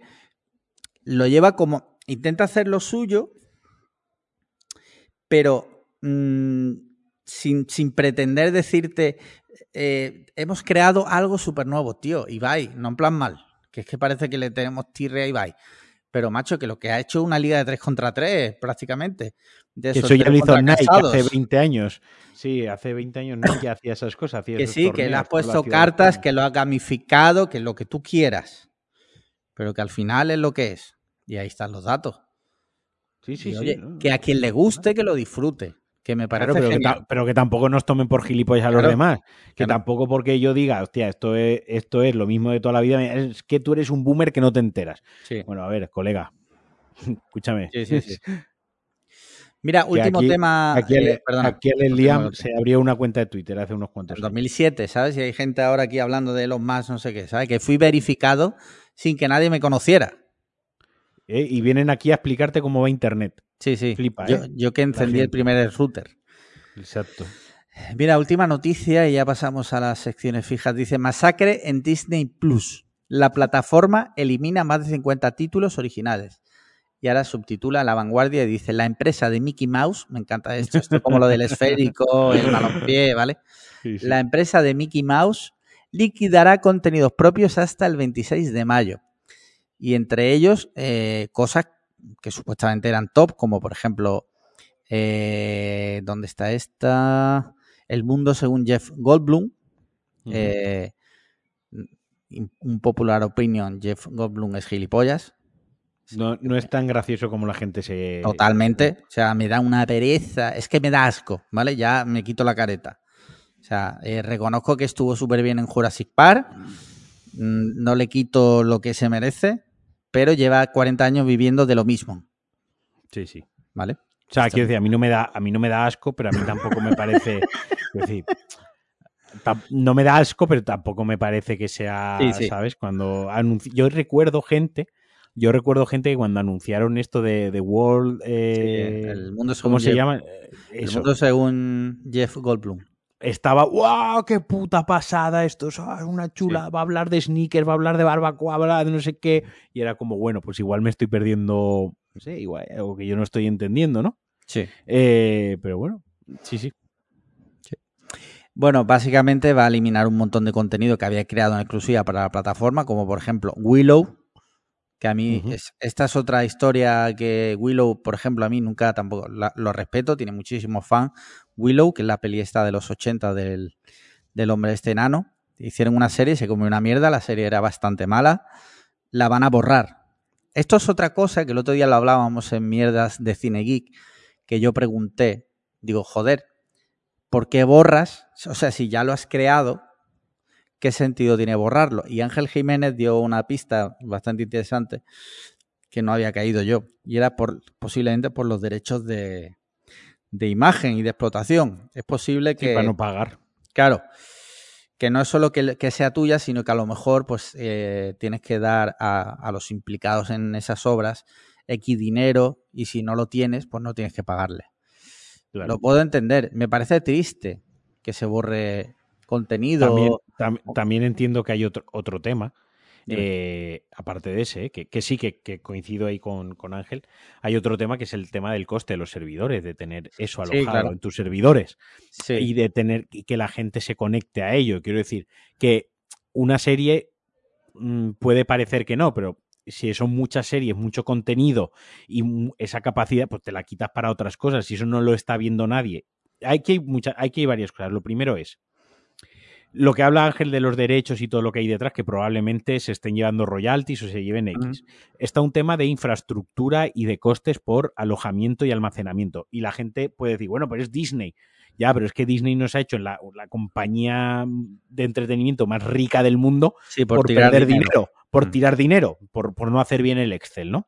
Eso y otro tema. Luego está otro tema que es el, tema de imagen y prestigio de marca. Y esto se ve muy claro con Netflix. A día de hoy Netflix Netflix sigue teniendo cosas buenas, pero creo que ya todos tenemos en cuenta que Netflix lo tenemos asociado al subproducto de Netflix, a las series de usar y tirar, a que Netflix hay, empieza una serie y ni te la acaba. O sea, ya todos, como se ha extendido un poco la, imagen esta de que Netflix igual a mediocre, ¿no? Eh, a, fast food de las series. Hmm. Claro, tú como marca, como Disney, igual no quieres que te pase eso. Y una manera de evitar eso es todo lo que no funcione, lo borro. Hago como que no ha existido. Y en mi plataforma solo hay cosas buenas. Entonces, para el nuevo, el que llega nuevo, el que llega nuevo, el que estuvo desde el primer día, no, pero el que llega nuevo, no va a haber una temporada de Willow que es una puta basura y que encima no acaba, porque la temporada, la serie no está acabada, la temporada no es autoconclusiva, es decir, la va a ver y va a decir, bueno, y de esto no hay siguiente temporada, no, es que nunca va a haber y va a estar eso ahí. Es como, da mala imagen, ¿no? Eh, a, nivel de yo quiero que mi plataforma sea top. Entonces solo hay contenido top. Y si hago algo malo, lo tiro a la basura. No lo dejo ahí porque ya está hecho. Entonces, creo que por ahí tiene que ir la cosa, por un tema de imagen de marca y de queremos que esto sea la excelencia, ¿no? Sí, intentar reconducirlo, ¿no? A nivel de calidad, puede ser. Sí, sí, sí, sí. Mm. Para que no se cree ese tufillo de que Netflix tiene mierda. Pero también se van a cargar esta serie que es más mala que, un, que, una patada en los cojones, la de El último hombre, ¿no? Eh, sí, y, de Last, Man, sí. The Last Man. Que fue una de esas series que la verdad había bastante hype porque es ciencia ficción de la que mola. O sea, quiero decir, no es ciencia ficción de navecitas, eh, sino ciencia ficción distópica y tal, que eso por norma general entra bastante bien, entra como un colacao fresquito en una tarde de verano. Y la serie fue un puto desastre, eh, no terminaron la temporada si no recuerdo mal, y no la ha visto ni, vamos, no la ha visto ni Walt Disney en la cámara frigorífica. Ni se la han enchufado, ¿no? sí, sí. Eh, muy bien, pues mira, ¿qué te parece si hablamos de videojuegos? Pero antes quiero leerte, que en nueva sección, ¿vale? Leo un tweet random sección que solo hoy, hay una cuenta de Twitter que se llama Buena Respuesta Crack, ¿vale? Que pone capturas de cosas tipo, pues lo de paseando tu puta madre y tal, ¿no? Hay uno muy bueno, que es un Vandal, de nuestro gran querido Alberto, que es Alberto es el dueño de Vandal, eh, publica el siguiente tweet, dice, Pornhub elimina más de la mitad de sus vídeos por temas de privacidad, y pone una noticia, ¿vale? respuesta a ese tuit de un señor que se llama Alberto66378076, que dice, esto se podría comparar al incendio de la biblioteca de Alejandría. Sin palabras. Buena respuesta, crack. Muy bien, hablemos de videojuegos. ¿Qué te cuentas? Pues nada, sigo jugando al Zelda, tío. Muy enganchado. ¿Sí? Eh, eh, sí, en tu Switch. Sí. Sí. ¿La estás jugando en Switch al final, no en la en Sí, sí. Me llevé la partida de PC, me la llevé a la Switch. Ah, se y lo estoy jugando. Sí, sí. Y porque, se puede porque la Switch está pirateada. Básicamente, Sí, si. No, no se, si no, no se podría. ¿Pero has tenido que Eh, instalar algo o algo de eso? No, no, no, no, no. Muy Ah. sencillito, muy sencillo. Genial.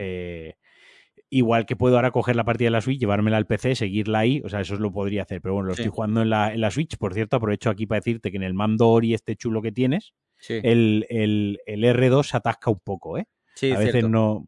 Sí, eh, quería ver, quería ver esta noche, si tengo tiempo, un vídeo tutorial o algo, de a ver si, porque bajo tiene dos palancas más, Sí, eh, y quiero saber si se pueden mapear yo para creo que sí decirle se puede. ¿eh? que en lugar de usar el R2, ese que va a regular, utilice la palanca de detrás, porque a mí me da igual uno que otro, ¿no? Entonces quiero ver a ver si se puede mapear, pero cuando tenga un ratillo. Y nada, que muy guay con el Zelda, tío, me está, me está encantando mucho. Hay una cosa que me, que me jode mucho de estos juegos. Eh, me pasa muy poco, me pasa con muy pocos juegos, pero cuando me pasa me jode mucho, que es saber, soy consciente de que nunca voy a ver el 100% del contenido del juego. Vale. No voy a, no voy a Eso te- alcanzar te a verlo. toc, te da toco o algo de eso. Me, no tanto como TOC, ¿no? Porque yo puedo jugar el juego, me lo puedo pasar, puedo echarle muchas horas y hablar del juego con, con, con conocimiento acerca de él, ¿no? Con, con criterio, te- no me salía la palabra, deja- pero- me da pena. Ya. Claro, me da pena, me da pena saber que hay cosas muy guays, saber que, se han tra- que los desarrolladores y todo el mundo que ha trabajado en el juego ha preparado cosas muy guay y que yo me las voy a perder porque no, por, básicamente porque no tengo 16 años. Si tuviese 16 años, pues probablemente sí que lo vería todo. Pero no tengo todo el tiempo y eso que es un juego que me está haciendo jugar por las noches antes de irme a la cama, que, que eso, ojo, eso para mí tiene un mérito enorme, porque hacía mucho que yo todas las noches antes de dormirme, antes de irme a la cama, no jugaba media horita, tres cuartos de hora o un cuarto de hora, hacía una mazmorra, hacía un santuario, hacía un, un no sé qué, ¿no? Que tenía por ahí pendiente, o acabo de comer y digo, va, pues tengo un cuartito de hora, venga, juego. O en el trabajo hacemos un descansito ¿no? de 15 minutos por la mañana, venga, va, pues me enchufo las, la Switch estos 15 minutos y avanzo un poquito. Yo hacía muchísimo que un juego no me, eh, no me daba eso y esto me lo está dando el Zelda, ¿no? Y creo que es un, un gran mérito del, del juego. Vale, aparte de Zelda, ¿alguna novedad? No, no. frente. Mañana hay un evento de PlayStation, así que quien quiera mañana eh, para los mecenas, hoy para los mecenas, ayer fue para los que no son mecenas. Sí. Así que si no eres mecenas y estás escuchando esto y te quieres enterar de todo lo que se ha anunciado y se ha hablado en el evento de PlayStation, te vas a Pulsa Start, que ahí lo habré contado. ¿Vas a hacer seguimiento en directo como el que hicimos un año? A ver si no estoy muy cansado y lo puedo montar. Me gustaría hacerlo, pero si no estoy muy cansado. Vale. Muy bien. Eh, yo no he jugado a nada, o sea que. Mm, Ya Fin. está, se acabó.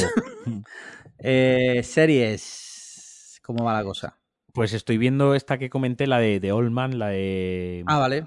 Ujú. Jeff Bridges, que está. ¿Es Jeff Bridges? Sí. Jeff Eh, Bridges. que, es- que está en. que está en Disney, precisamente. Sí. Me, me La- está esa es una de bastante. las que va a quitar mañana. ¿Sí? No. No. no, esta está bastante bien. O sea, no es un, no es un seriote, no es top tier, Ujú. pero está bastante bien. No. Sí, está- dicen está que, bien. que está chula, sí. Está chula, como una historia de espías y tal, está chula. Luego empezaba a ver la de la de American Crime Story, la de Vale. J. Simpson, Sí. eh, que me di cuenta que el productor y creo que el guionista o el joder, no, el showrunner es el mismo de American Horror History. Ah, sí, puede Eh, ser, sí, sí. Además, eh, comparten muchos actores las dos series. Y la verdad que me está flipando, tío. Me está, me está Yo he visto- muy, muy bueno. Mira, para darte contexto, yo me vi antes de la serie, me vi un documental que había en Movistar que narra lo mismo, pero es documental. Está muy bien porque vi el documental, que es Sí. una serie documental que está muy guapa porque te eh, entra dentro de todo el, todo lo que se formó alrededor de eso a nivel racial, de, de toda la historia que hubo, y luego te ves la serie y dices, hostia, es igual. O sea, y, y me gustó mucho esa Les estoy viendo, estoy viendo que la serie es de Ryan Murphy. Sí. eh, es uno de los productores eh, junto a otra gente. Sí, es el es creador. sí. es el creador, eh, que es el mismo que el, el creador de American Horror History. Bueno, Y no sé también si el de- es el creador, pero. El de pero. Jeffrey Dahmer, el de Vigilante. Sí, Sí. Ha, hecho, ha hecho muchas cosas. Una de- cosa muy guay que tiene, una por curiosidad, es que Mónica Lewinsky es eh, productora ejecutiva de la tercera temporada que va sobre, Ah. su- sobre, sobre su caso. Sí, sí, sí. ¿no? Eh, Pero bueno, en fin, que eso, que Ryan Murphy. Y además se nota, en ciertos momentos de la serie se le, se le nota, aparte de Yo he por los visto- y tal. Las dos primeras, me falta la de Mónica Levinsky. Tengo que verla, esa me la apunto, porque las dos primeras, me- la primera la vi solo, la segunda la vi con Paloma, que es la de Versace, y la de tercera es la de Mónica Levinsky. No sé si habrá una, una cuarta. Bueno, como casos de estos pueden ir sacando. Sí, hombre, claro, claro. Sí. Sí, dice. Ah, mira, aquí hay una noticia de Fórmula TV. Dice. Joder, me sale el puta mierda esta. Bueno, básicamente dice que eh, centrará su cuarta temporada en Estudio 54, la discoteca mítica. Pues sí, muy bien, mira, ¿has terminado? Sí, sí, sí. Vale. Eh, nosotros terminamos de ver Unf- Unforgotten, ya nos tragamos las cinco temporadas, muy guay, o sea, muy guay. Nos ha gustado muchísimo, ya pendiente de cuando esté en la sexta. Hemos empezado Ted Lasso, que hemos visto dos capítulos, creo, de la última temporada. Ahora, como conseguí los tres meses gratis de Apple TV Plus, pues la estamos viendo por ahí. día. Sí. Y luego aparte estamos viendo, siempre vemos primero, últimamente hacemos una cosa, vemos un capítulo de algún programa y luego un capítulo de alguna serie. Entonces, eh, estamos viendo ahora Queer Eye, de la que ya hablando, he hablado aquí, que está muy guay, está en Netflix, que estos cinco gays que van a, por sorpresa a alguien que su familia ha llamado, por ejemplo, sus amigos, lo que sea, para... eh, claro, la excusa es un cambio de estilo, ¿vale? Esa es, digamos, como gente, imagínate, ¿vale? Eh, gente que viste mal, ¿vale? Sí. Y van los cinco gays, un poco, no sé si recuerdas Cámbiame entre cinco, el programa este que te hacían Sí, cambio sí, sí, sí, sí, claro. Vale. Esa, digamos que es la capa de, de- si fuera una cebolla, esa es la capa de fuera. ¿Vale? Luego el programa parece que va a ir, o sea, va de eso, pero en realidad son muchas capas. Al final terminan a esa persona, cada, cada gay, perdón, pero es que son cinco gays, cada, cada presentador, digamos, eh, se centra en una cosa, ¿vale? Es verdad que hay uno que le cambia el estilo de la ropa, le bueno, no le cambia, no le impone, le ayuda a, pues mira, esto te queda. Tú siempre puedes elegir lo que tú quieras, pero te ayudan a lo mejor a encontrar tu estilo, que hay muchas personas que le pasa eso, que, que visten mal, entre comillas, porque no encuentran su estilo. Hay gente que lleva mullet porque no encuentra Claro. su estilo. Correcto. Hay otro que, que le ayuda con el pelo, le- con, el, con, el, con el maquillaje. eh, y al final, en casi todos los programas, terminas llorando. ¿Vale? Porque los casos son, la verdad, el otro día, uno de los casos es, ¿qué te pasa? ¿Todo ok? ¿A mí? Sí, sí, sí. Ah, vale. vale. Eh, el último que vimos anoche creo que fue, o antes de anoche, sí, antes de anoche, el de anoche fue una mujer, el de antes de anoche era un chaval negro en silla de ruedas que tuvo un accidente de coche, en el accidente murieron su madre y su tía y él se quedó paralítico. Claro, no, la- en realidad el programa no va de que te cambian la ropa, va de, de cómo ayudar a personas que ¿Te normalmente... imaginas que con ese panorama todo se arregla con cambiar de la Sí, ropa? sí, en plan de ponte ese pantalón. No, que la excusa es el cambio de ropa, pero en, en- en realidad el programa va de ayudar a personas que a lo mejor están en ese momento mal. Claro, porque, joder, tienes 21 años, se ha muerto tu madre, se ha muerto tu tía te has quedado paralítico. Bien, bien no, no Bien, estás. no vas estás. Pues te ayudan a, a seguir adelante. ¿Vale? Es, ese es el fin verdadero del programa y es por el que no- nos mola tanto que al final ya te digo que muchos días, es- hasta yo alguna vez, se me han saltado las lágrimas. Porque Ujú. ves historias, tío, que dices, joder, colega, y este, esta persona, esta mujer, este hombre, mm, sale adelante, tío. ¿Sabes? Con- con- como el chaval este de la silla de ruedas. Coño, con, con lo que le ha pasado, tío, a lo mejor yo no sería capaz de seguir adelante. Ni con la ayuda de cinco gays. Entonces, pues eso, yo lo recomiendo porque está guay. Está guay. Y de serie ya está. De serie ya está. Cuéntame tú, de pelis. Pues así la más relevante que he visto esta semana ha sido la de Fast and Furious 10, que fui al cine, como ya hemos comentado, tanto en la previa como antes, hablando de, del cine. Y me gustó mucho. La 9 a mí me dejó sabor agridulce, no acabó de gustarme mucho la 9. Yo la tengo pendiente precisamente por eso, que tú me preguntaste el otro día, digo, tío, es que todavía no he visto la 9 porque la tengo ahí enquistada. excepto una cosa de la 10 que no me ha gustado, excepto una cosa muy concreta, en general me ha gustado mucho porque vuelve a centrarse en los coches, quiero decir. O sea, vuelve, o sea, esto sigue siendo una flipada, pero ya no saltando de un edificio a otro con coche, sigue habiendo cosas muy locas, pero ya no hay Así de un segundo. Y ha vuelto. Sigue habiendo locuras, pero no es como la anterior. voy a hacer un spoiler porque ya, si no lo has visto, es tu problema. En la anterior van al espacio con un coche. Ah, vale, sí, sí, sí. Vale. Entonces, eso aquí ya no pasa. Aquí siguen haciendo cosas absurdas, pero no a ese nivel, ¿vale? No a ese nivel, no, no nivel ir al espacio. Entonces, bueno, me gusta un poquito más por eso, porque se centran en los coches. Lo que pasa es que hay un personaje, el de John Cena, que no me gusta cómo lo han lo que han hecho con él en esta, en esta película, ¿no? Vale. Y hay otra cosa que ya advierto al público cuando vaya a ver la película, la película no acaba, ¿de acuerdo? La película son dos partes. Ah, sí, es verdad. O sea, Fast and Furious 10 van a ser dos partes, ¿vale? Lo digo porque yo lo, yo lo sabía, yo lo sabía, pero por ejemplo Sandra no lo sabía. Eh, y cuando acabó la película dijo, ¿qué? Se quedó con toda la cara partida, ¿no? Claro, sí, sí, como que. Y eso que la película dura dos horas y veinte. Eh, la película no acaba, ¿de acuerdo? La película es. Eh, hacen un Infinity War. Cortan por la mitad, la han cortado ahí y ya está. Y luego hay una cosa que me llamó mucho la atención, que es que en la escena post créditos, ¿vale? Sí.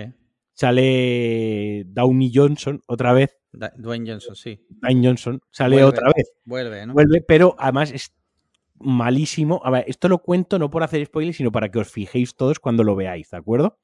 Porque sale un actor que va todo vestido con equipamiento militar, ¿no? Táctico, todo, la cara no se le ve y está investigando en una zona, bueno, enciende un ordenador, le dan un mensaje tal cual, esto, lo otro, hay varios planos y ya el último plano es una cámara fija, un plano más, él se gira, se quita la máscara y es él, ¿no? vale pues todos los planos es un tío normal y corriente. O sea, no es él el que ha grabado todo. Él solo ha grabado el plano de quitarse la máscara. Pero además se nota la envergadura. O sea, el propio. Porque este hombre tiene un cabezón impresionante. O sea, tiene una buena almendra, ¿no? Entonces se nota mucho, tío, cuando hace el cambio, queda muy cutre. Queda muy cutre. lo llamaron, o sea, no lo llamaron, fueron a su casa, probablemente pusieron un croma, rodaron esto y se piraron. Y el resto lo grabaron con otro actor que obviamente no hay nadie tan grande y tan corpulento como este señor y era muy difícil que quedase bien, ¿no? Pero queda bastante cutrongo. Ya cuando lo veas y cuando la gente lo vea, que, insisto, lo, eh, no es spoiler porque ya dijeron que en la siguiente película él iba a volver a aparecer, hicieron el teatrillo este de que estaban enfadados, pero no. Eh, y ya está anunciado y todo, ¿vale? Entonces, pues en la siguiente eh, entrega vuelve. Lo que sí que te recomiendo lo que sí que te recomiendo, y no te lo voy a chafar, y esto sí que me gustó mucho y pocas películas lo hacen, o sea, hemos visto muchas escenas post créditos en muchas películas de Marvel, de DC, etc. Y, de todas ellas, la que mejor ha tratado una escena post créditos es mm. Fast and Furious. ¿Ah, la 9, mira, la 9 tiene una escena post créditos, que esa escena post créditos la ves en la 10 a mitad de la película, tío. ¿Ah, sí? A mitad de la película está pasando lo que pasaba en la escena postcréditos de la 9. Y eso para mí, eso para mí es realmente una escena postcréditos. Cuando lo que te están enseñando está integrado, no es para unir las dos películas, sino que lo que está pasando en este espacio-tiempo, es, eso es que está pasando en algún momento, ¿no? O va a pasar, o te están dando como, esto va a pasar. Y luego ves la escena completa, lo ves todo al completo con el contexto anterior y posterior de esa escena. Eso está súper bien metido en la peli. Eso me encantó, me encantó, tío. Dije, hostia, qué guay, una escena post crédito con, eso mola, sí. con, con, con, todo el sentido y toda la coherencia del mundo. Entonces, guay por esa parte, tío.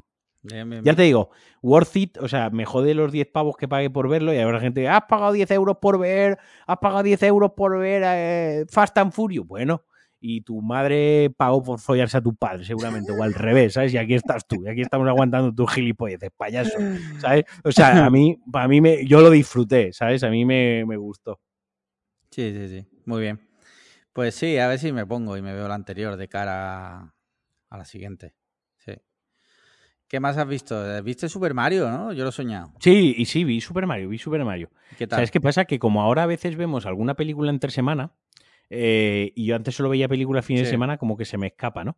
Del radar. Eh, y ahora no tengo el letterbox abierto. Vale. Eh, Súper chula, tío. Mario Bros. Me pareció un peliculón. O sea, no me extraña que sea la tercera película de animación más taquillera de la historia, porque la verdad, Está eh, guay. le, ¿no? va, le va a hacer foto a quien yo te diga. La No, película no, está. no era ti, no era, era una camiseta. pero- Qué broma, qué broma. No, qué pero te lo digo porque a lo mejor te, te mola. Eh, está, es que me he metido en Zara y he visto O sea, que tienen. POV, yo te estoy contando Sí, aquí. eh, literal. ida y tú entrando en Zara a ver camisetas. Camisetas Eh. de, de- que tienen una colección de Shaquille O'Neal. ¿Eh? Ya está. Era eso. Gracias por la aportación. Sí. Eh, es que claro, ahora como cuento yo nada interesante de, de De Mario Bros. Si tú, si tú acabas de decir que en Zara hay una camiseta de Shaquille O'Neal, Claro. o sea que ya el interés te lo has llevado todo tú. Sí. Pero no, la película de Super Mario Bros. está muy bien. Eh, me gusta mucho como los elementos del videojuego y de la cultura pop ya, que porque Mario ya conforma, ya es parte Sí. de la cultura pop. Es historia Eh, de la humanidad. es- sin sí. exagerar, o sea. Sin eh, exagerarlo es, sin exagerarlo es. Como todos esos elementos de toda la franquicia, no solo de lo que es Super Mario Bros. como tal, sino Mario Kart, Super Smash Bros., eh, Donkey Kong, los Luigi Mansion, los Yoshi, eh, todos los juegos, los, incluso los de Toad, como coge todos esos elementos y los integra muy bien en una película que incluso el plot es muy original. O sea, está muy guay, tío. La peli. Te recomiendo, la, vedla en casa porque a, Sí, sí, la tengo. a, la- a Paloma le va a gustar, ¿eh? A Paloma sí, le, sí, queremos le va a gustar. a Es si este graciosa, de- simpática, dura, es cortita, tiene buen Mm. ritmo, es- está guay. Y luego el tema de la animación es una ida de olla, se ve de- del carajo la película. Mm. Guay. Mira, yo he visto solo, como fuimos a Granada y tal, eh, he visto solo una peli que la descubrí Es- un poco de casualidad, que se llama en inglés To Catch a Killer y en, en español me salía como Misántropo, que es un thriller protagonizado por eh, la chica esta Shailene Goodley, no sé si sabes quién es. No, ahora mismo no Es- lo es tengo en la una- cabeza. Sí, fue en su momento, fue típica adolescente que se hace famosa, que parece que va a tener una carrera muy prolífica y luego al final, pues no tanto. Y luego sale otro actor que se llama Ben Mendelssohn, que seguramente eh, no te diga nada el nombre, pero si lo buscas dice, ah, coño, si este lo he visto yo en un montón de cosas. Típico actor que te suena cara, pero no sabes quién es. Bueno, pues es un thriller de... La peli empieza, thriller policíaco, que a mí me encanta ese género, Baltimore, Nochevieja, y de repente un, alguien empieza a pegar tiros con un rifle, rifle francotirador y se carga veintitantas personas. Ah, Desde, o sea, gente en azoteas y tal, el tío afina muchísimo y se carga a la gente de un solo tiro. Y ahí empieza pues la investigación policial, el FBI, tal y cual, ¿no? Luego hay otra, no quiero contar, ¿no? Pero hay otra escena en un supermercado. Está guapa, me gusta bastante. ¿Y dónde está? Está en, en Videoclub Custer. Te la he dejado Vale, ahí, vale, no la he borrado por si quieres darle. Sí, sí, sí. Thriller policiaco de 100% canon, ¿sabes? No aporta nada nuevo, pero ah, entra, como te decía antes, como un colacao fresquito en una tarde de verano. O sea que si os gusta el thriller policiaco, buscad Misántropo. No sé si en España se habrá estrenado en cines. Yo creo que no. No me- es que no me suena. No me suena haberla visto. Ya te digo que, que la descubrí de, de casualidad. Mira, uno de los actores que sale es de una peli que sé que te mola, que es la de la bruja. Ah, sí, sí, sí. El padre. El padre, sí, sí, ya sé quién es. Pues ese sale. Y, y ya está, no he visto nada más. Nothing else. Pues nada, pues ya como está. decía Metallica. Nothing else Sí. matters. Muy bien, pues hasta aquí el episodio de hoy. Eh, a ver si hay suerte. No se ha perdido ninguna parte. No hemos tenido que cortar de forma abrupta. Y, y hemos podido terminar bien. Yo creo que ha quedado un episodio chulo. No sé cuánto tiempo hemos estado, pero Hemos Casi- estado casi dos horas, horitas, ¿eh? Dos, Sí. dos horas, dos horas, sí, sí, sí. sí. Muy bien, pues con esto terminamos. Muchas gracias por haber llegado hasta aquí. Muchas gracias a nuestros mecenas, como siempre. Y si quieres ser mecenas desde 5 euros, patreon.com barra podcast cliffhanger. Y si el- quieres comprar nuestro merch, eh, calzoncillobaratos.com o podcastcliffhanger.com.